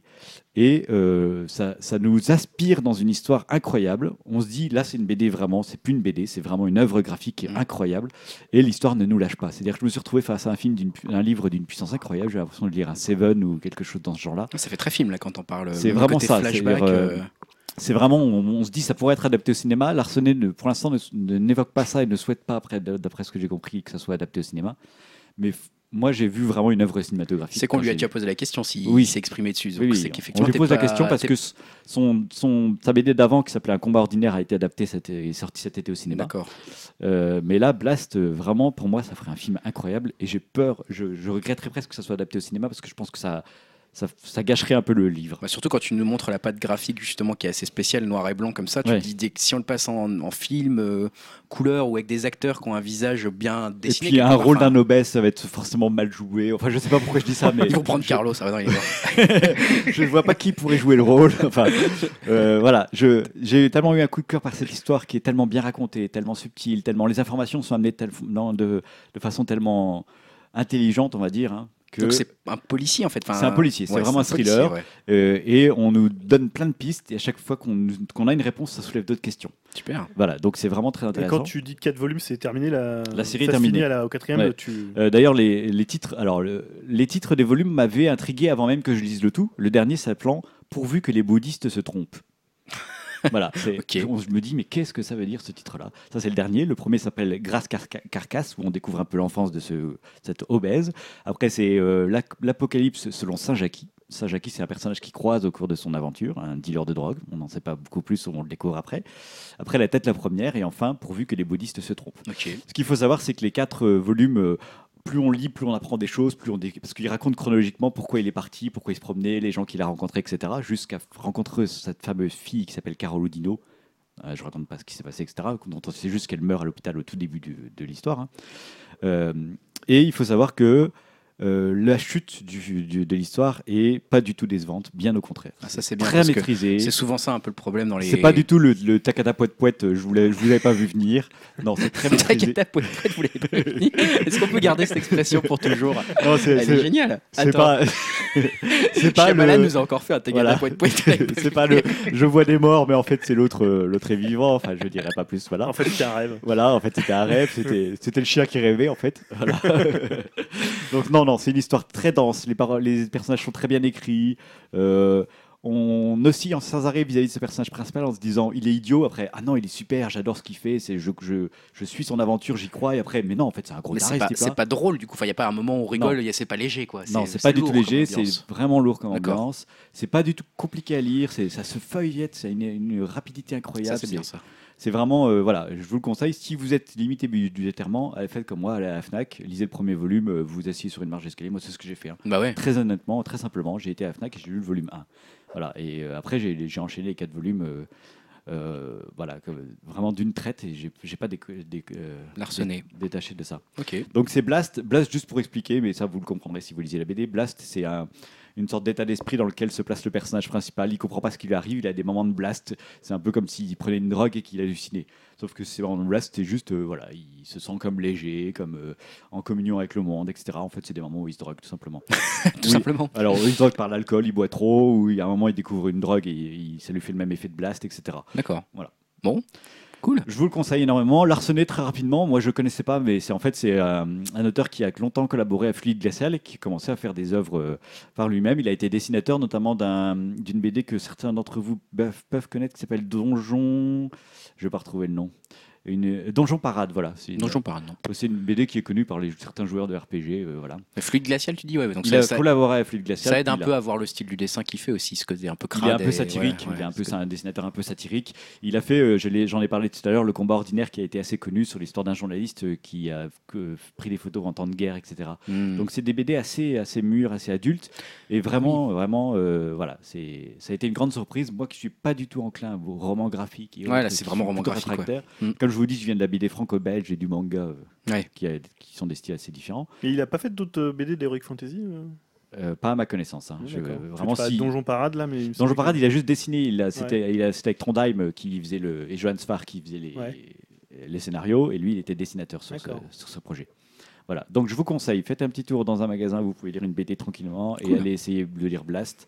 C'est vraiment une grande surprise. Ça Euh, coûte combien à peu près un, un tome ou euh, alors, tu, Quoi, une quinzaine d'euros Tu me poses une question, une Ah. colle, mais je pense que c'est une quinzaine d'euros Ouais. le tome, entre 10 et 15 euros. Oui, parce que 200 pages quand même en dessin, ouais, en général, c'est ça, c'est une quinzaine d'euros quoi. Et franchement, c'est moi je, je suis ressorti marqué de ce- Cool. cette, cette expérience. Bien parce qu'en plus on en a pas souvent des conseils BD, donc euh, bonne Oui, idée. c'est vrai cool. qu'on qu'on est moins BD en Bon, fait. bah euh, écoute, je suis intrigué. Je crois que je suis hypé. Je crois que je vais aller voir ça. Bon, Eh ben, super, objectif réussi.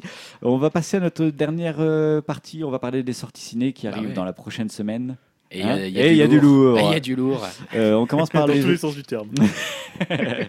on commence par le 7 octobre. Alors le 7 octobre, qu'est-ce que vous avez retenu? Je vais donner la parole à Dim. Qu'est-ce que tu as tenu- retenu le 7 octobre qui sortait au ciné? Alors, j'ai retenu euh, Sicario. Ouais, Qu'est-ce Ouais. que c'est Scario Je, je- je pense que tout le monde l'a retenu. Euh, c'est réalisé par Denis Villeneuve, euh, le réalisateur de euh, Enemy ou Prisoners, avec euh, Emily Blunt, Benicio del Toro et Josh Brolin. Donc c'est un film euh, policier euh, thriller. Alors, je vous lis le résumé euh, que j'ai trouvé sur Allociné. La zone, partenaire de notre nouveau euh, partenaire. Ils le savent pas encore, mais pas le problème. Ouais, voilà, ils le savent pas, mais bon. Euh, la zone frontalière entre les États-Unis et le Mexique est devenue un territoire de non-droit. Kate, une jeune recrue idéaliste du FBI, y est enrôlée pour aider un groupe d'intervention euh, d'élite dirigé par un agent du gouvernement dans la lutte contre le trafic de drogue.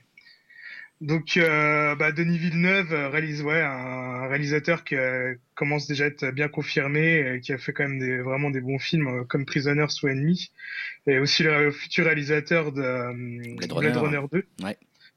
Donc euh, voilà, ça peut être en vraiment. euh, c'est un très gros, un gros succès aux États-Unis. Hein. euh, Sicario, très très gros Ouais. succès, euh, très grosse surprise. Les gens s'attendaient pas à ça, mais ça a très très bien démarré. Ils prévoient déjà un 2 d'ailleurs, euh, Sicario 2, Ah.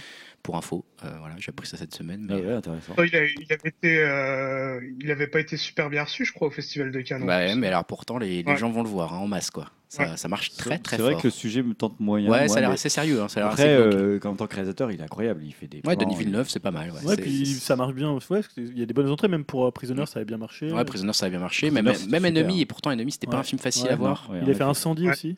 Incendie, Euh, ouais, c'était son Incendie, premier ouais. de mémoire. hein, Ouais, C'était son ouais, premier D'accord, c'est Sicario. Qu'est-ce que tu as retenu d'autre, Dim, pour ce, cet octobre? Alors, euh, le nouveau film de M. Night Shyamalan, Ah ah. euh, The Visit. Tu vas nous faire une quoi Euh, déjà T'as dit le une- poète poète euh, taganage. Le poète poète tagada, je sais déjà plus. Ah voilà, Alors, il y aura peut-être ouais, un petit euh, poète poète Un twist, allez, on va dire un twist pour que tout le Euh, monde donc, euh, le- je lis encore le résumé. C'est deux enfants sont envoyés dans une semaine, pa- passer une semaine en Pen- euh, Pennsylvanie dans la ferme de leurs grands-parents. Mais lorsque l'un d'eux découvre qu'ils sont impliqués dans quelque chose de profondément dérangeant, leurs chances de retour s'amenuisent de jour en jour.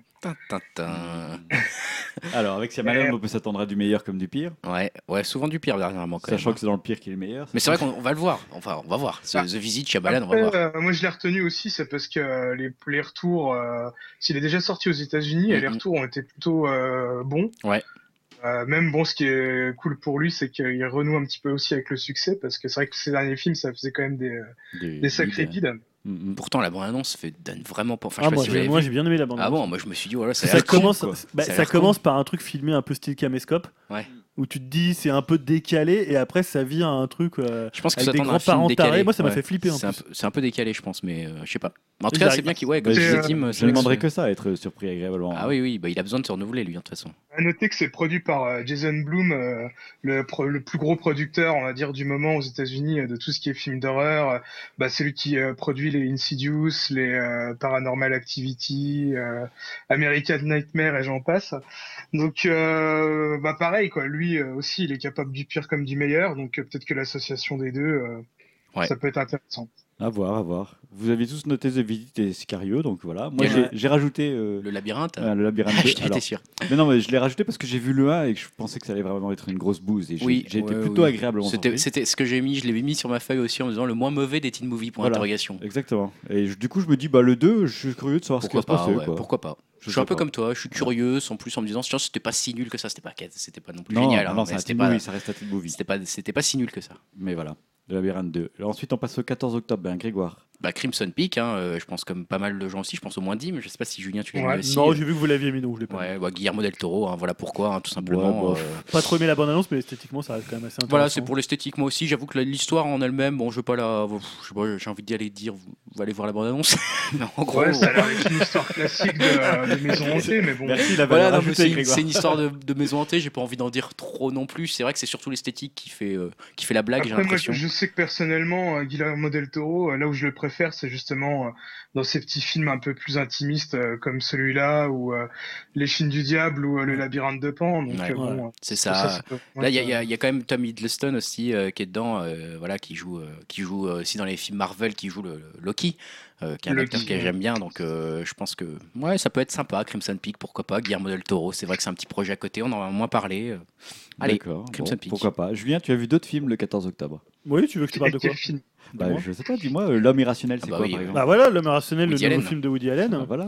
euh, avec Joaquin Phoenix. Donc Ouais, c'est c'est- surtout ça qui me rend c'est- ouais. curieux de Ouais. voir Joaquin Phoenix. euh, qui a l'air très bien dans la bande-annonce. Il est très très bon. hein, Et dedans. Joaquin surtout Emma Phoenix. Stone. hein, Emma voilà. Stone, voilà, bien Stone, sûr. Magnifique. Et non, le film a l'air très bien. J'espère. Moi, je suis pas un méga fan de Woody Allen. Moi non plus. Euh, même pas des premiers, mais j'aime beaucoup un film de Woody Allen qui s'appelle Match Point. Qui Ouais. pour moi oui. un de ses meilleurs. qui Et n'est j'espère- pas Woody Allen, qui est Bah. considéré comme un Woody Allen un peu étrange. Parce que c'est Oui. Ouais, c'est un- un sombre. C'est la en fait. période anglaise en Ouais, plus. c'est la euh, période sombre anglaise. Ouais. Moi j'ai adoré Match Point. Et j'ai l'impression que celui-là, il a un peu cet esprit aussi un peu mystérieux, un peu avec un personnage dont tu sais pas trop si euh, il, est, euh, il est sympa ou si c'est une ordure ou s'il cache quelque chose. Ou, Mm. voilà. Ah, il est très mystérieux dedans. il est assez Phoenix. mystérieux. Très réussi. euh, il a l'air d'être bien là, je trouve. Donc voilà, ça me donne envie, comme tous les Woody Allen qui Bon, sortent. Après, après, je suis déçu. Voilà, il y a Voilà. du jazz. Moi hein, dans depuis la minuit à bande-annonce. Paris, euh, franchement je suis un peu refroidi. Oh, c'était très bien, Minuit à Paris. Ah, oh là là, moi j'ai euh, j'ai- pas vu. Ah non, mais insupportable. pour le pire, c'était celui qui se passait à Rome, là. Ah, j'ai Ah, il pas était vu, nul, non mais celui-là. j'ai pas vu. Whatever Works, il était bien. C'est Ouais, c'était- Whatever c'est Works, mon c'est dernier, pas mal. le dernier, mais dernier c'était que j'ai a Le dernier longtemps, que j'ai ça. vraiment bien aimé. Ouais, moi aussi, Ouais, bah, tu vois, Whatever ça remonte. hein. Euh, et tu nous parles aussi de euh, Belle Famille. Oui, pourquoi j'ai choisi ça? Parce que c'est Jean-Paul Rapneau et que moi je suis un très grand fan de Rapneau, qui est pour moi un des, des auteurs français euh, qui pourrait faire, qui fait du cinéma populaire, mais qui ne marche pas. Donc, bon, à part à une époque. Non, mais à part une époque, mais moi je pense surtout à un film que- de lui que j'adore qui s'appelle Bon Voyage. D'accord. euh, avec euh, Gérard Depardieu, Isabelle Adjani, qui se passe pendant la guerre, avec euh, Ah, Yvan Attal, avec euh, Virginie Ledoyen, Ah, et qui est vraiment un film, euh, qui est vraiment un film romanesque dans le bon sens du terme. Il avait fait aussi forcément Cyrano de Bergerac, il avait fait euh, C'est lui le Hussard Le Star sur le toit, qui est pas une grande adaptation, mais qui a aussi un souffle, euh, qui a un Ouais, souffle romanesque. Et là, euh, Belle Famille, c'est aussi avec Mathieu Amalric, donc euh, ça me donne envie. Ah, ça, et il y a aussi en- dans la bande-annonce beaucoup de romanesque, donc je trouve que c'est un, un auteur français voilà, qui ose encore faire un peu du, du romanesque. Mm, pas forcément toujours le cas. Bon, et puis après, tu fais ton coming out niveau culture populaire. Euh, oui, Tu voulais aller voir euh, Aladdin. Non, pas- Ah, je suis sûr que c'est Bah, dis qui l'a trollé, qui a rajouté ça dans la liste de Julien. attends. La bande-annonce, c'est romanesque aussi. hein. non, parce que voilà, quand on regarde, quand tu regardes un peu les grosses sorties, c'est un peu la grosse sortie française du 14 octobre. Ah putain, Et la bande-annonce est pathétique, quoi. ça donne tellement pitié. Moi, j'ai On même en- pas vu la annonce encore, mais Bah, tu la juste verras, la mais fiche. oh quoi. là là, mais c'est. Ah, voilà, tu- Julien, fais pas ton hypocrite, t'arrêtais pas de m'en parler en off. Avec le film. on parlait un peu des gags en off, et voilà, tu vois tous les acteurs euh, qui Ashton, les comiques qui viennent là-dedans. Kev euh, Adams. Alors, quoi. attends, il doit y avoir du Bosque. Kev Adams. Non, je Il n'y a pas même s'il y pas a du du Bosque. Il y a qui comme Il y a Kev Il y a, Adams, il y a c'est lui, Michel. Blanc, Il y y a Jean-Paul Rouve. Ouais, voilà, Oh, Jean-Paul putain. Roux. Il y a, il y a Éric Judor, Ouais, euh, que j'apprécie en plus, mais là, ça me Et là, il joue le, comment, le, le génie. Ouais. Ah, c'est Eric qui joue le génie. D'accord. Ouais, donc Ok. Kev Adams qui joue Aladdin. La fille, je sais pas trop qui c'est là, mais. euh, Il y a... En plus, il y a des, vraiment des pauvres blagues qu'on a déjà vu 15 000 C'est ça. fois, du style euh, le combat de sabre, euh, rejoins-moi euh, Ouais. dans le côté obscur et tout. euh. Ouais, on n'avait Ah, jamais Ah, fait c'est ça, il lui dit Ouais, c'est où le côté obscur? Ah, C'est là-bas à gauche. Tu vois, les blagues un peu style euh, Eric et Ramsey, quoi. Ouais, ou la Cité de la Peur, mais en. Ou la Cité de la Peur, mais raté, en, pas drôle, quoi. Alors, en même temps, c'est des blagues adap- adaptées Ça au public faire, qui visent. ça hein. va faire 10 millions d'entrées, les gars. Préparez-vous. Hein. Bah, c'est le problème, ouais. Ah, Il y a Cyril Hanouna dedans, je te le dis. Ouah, Il y a gros nom. Ramsey, euh, Eric, Audrey Lamy. Je, je cite un peu le casting. hein. Oh putain, ça donne envie. Hein. Voilà, bon, par Michel Blanc. C'est réalisé par Arthur Benzakouen. Vous, pas du vous, tout ce vous comprenez bien qu'on est en train de passer plus de temps sur Aladdin Ah oui. que sur tous les autres films qu'on a parce que Ouais, ça vaut le coup. C'est marrant. Non, mais allez voir la bande-annonce. Je regarde ce qu'il a fait. Ah il avait réalisé Platane. Et Ah, Coco de Gad Elmaleh et Ah, Gomez et Tavares. Ah, il- Ah, a réalisé c'est le Coco pire Gad Elmaleh. film que j'ai vu, je crois, Coco. d'accord, c'est bien. Coco, Bon, voilà, donc on, on a ce son pour, pour pas aller le voir, quoi. Si les gens vont le voir, peuvent nous en parler quand même. Vous avez le droit de mettre nous un petit commentaire dans. Est-ce que c'est mieux que Jurassic World ou pas Le débat est là. Yao qui va peut-être y aller, non Yoann va me dire. On fait pas un hors-série euh, sur Aladdin, c'était pas prévu ça Une petite série de 3h30 sur Aladdin. La carrière de Kev Peut-être Adams. non, je crois. Ah, Ou alors, regardez le dessin animé de Disney qui est très bien. Ah, Aladdin, c'est génial ça. Excellent ça. Aladdin. Bref, c'est ainsi sur cette note positive que s'achève le Upcast 18. Je vous rappelle, ah bah Grégoire, je te redonne la parole. Oui, qui a un petit amiibo à gagner à l'occasion Oh, de ce est Upcast 18 pour la rentrée. Voilà, un petit amiibo Yoshi en, en laine, c'est trop mignon. C'est sur euh, Twitter que ça se passe, at Upcast France. Il suffit de nous suivre et de nous RT quand je mettrai la petite photo du concours. Peut-être demain, si vous. Voilà, je ne sais pas. Si on le veut bien. Si on le veut bien, si j'y arrive, si j'ai le temps.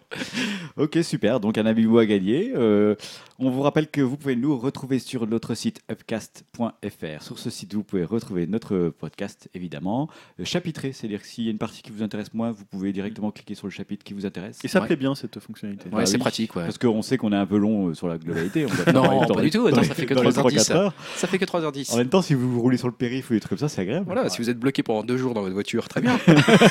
On est là avec vous. Comme dans une cave, on sait pas. c'est pas, voilà. Natacha. Campouche, si tu nous écoutes. Bon, bref, Upcast.fr et surtout, on adore quand vous nous mettez des commentaires. On, on s'efforce d'y c'est vrai que ça répondre. fait plaisir. Voilà, on adore ça. Donc euh, n'hésitez pas. On est aussi sur iTunes, évidemment. Vous pouvez mettre une petite étoile, ça nous aide. Ou 5, ou 5. Oui, enfin, une, une petite étoile de 5. Je sais pas comment dire ça, mais Petite bonne note. ça aide pour notre visibilité. Euh, Twitter, comme tu l'as dit, c'est arobase Upcast France. Donc Voilà. guettez bien les prochaines photos qui arrivent. euh, Voilà, hashtag Twitter. concours. Exactement. On vous donne rendez-vous pour notre part dans deux semaines. Est-ce qu'on a de la musique finalement, Julien Bah oui, vous m'avez pris un peu de cours, mais je vais choisir donc un morceau des Strokes. Euh, bon, je sais pas, de deux têtes, je vais choisir euh, bah, Last Night. Allez, Ah, Last, Last Night, Night très très bon. C'est bien pour finir là, voilà, c'est bien pour finir. Allez, bien. on On vous souhaite deux bonnes, heureuses semaines et Ouais. on se dit rendez-vous à la prochaine. Salut.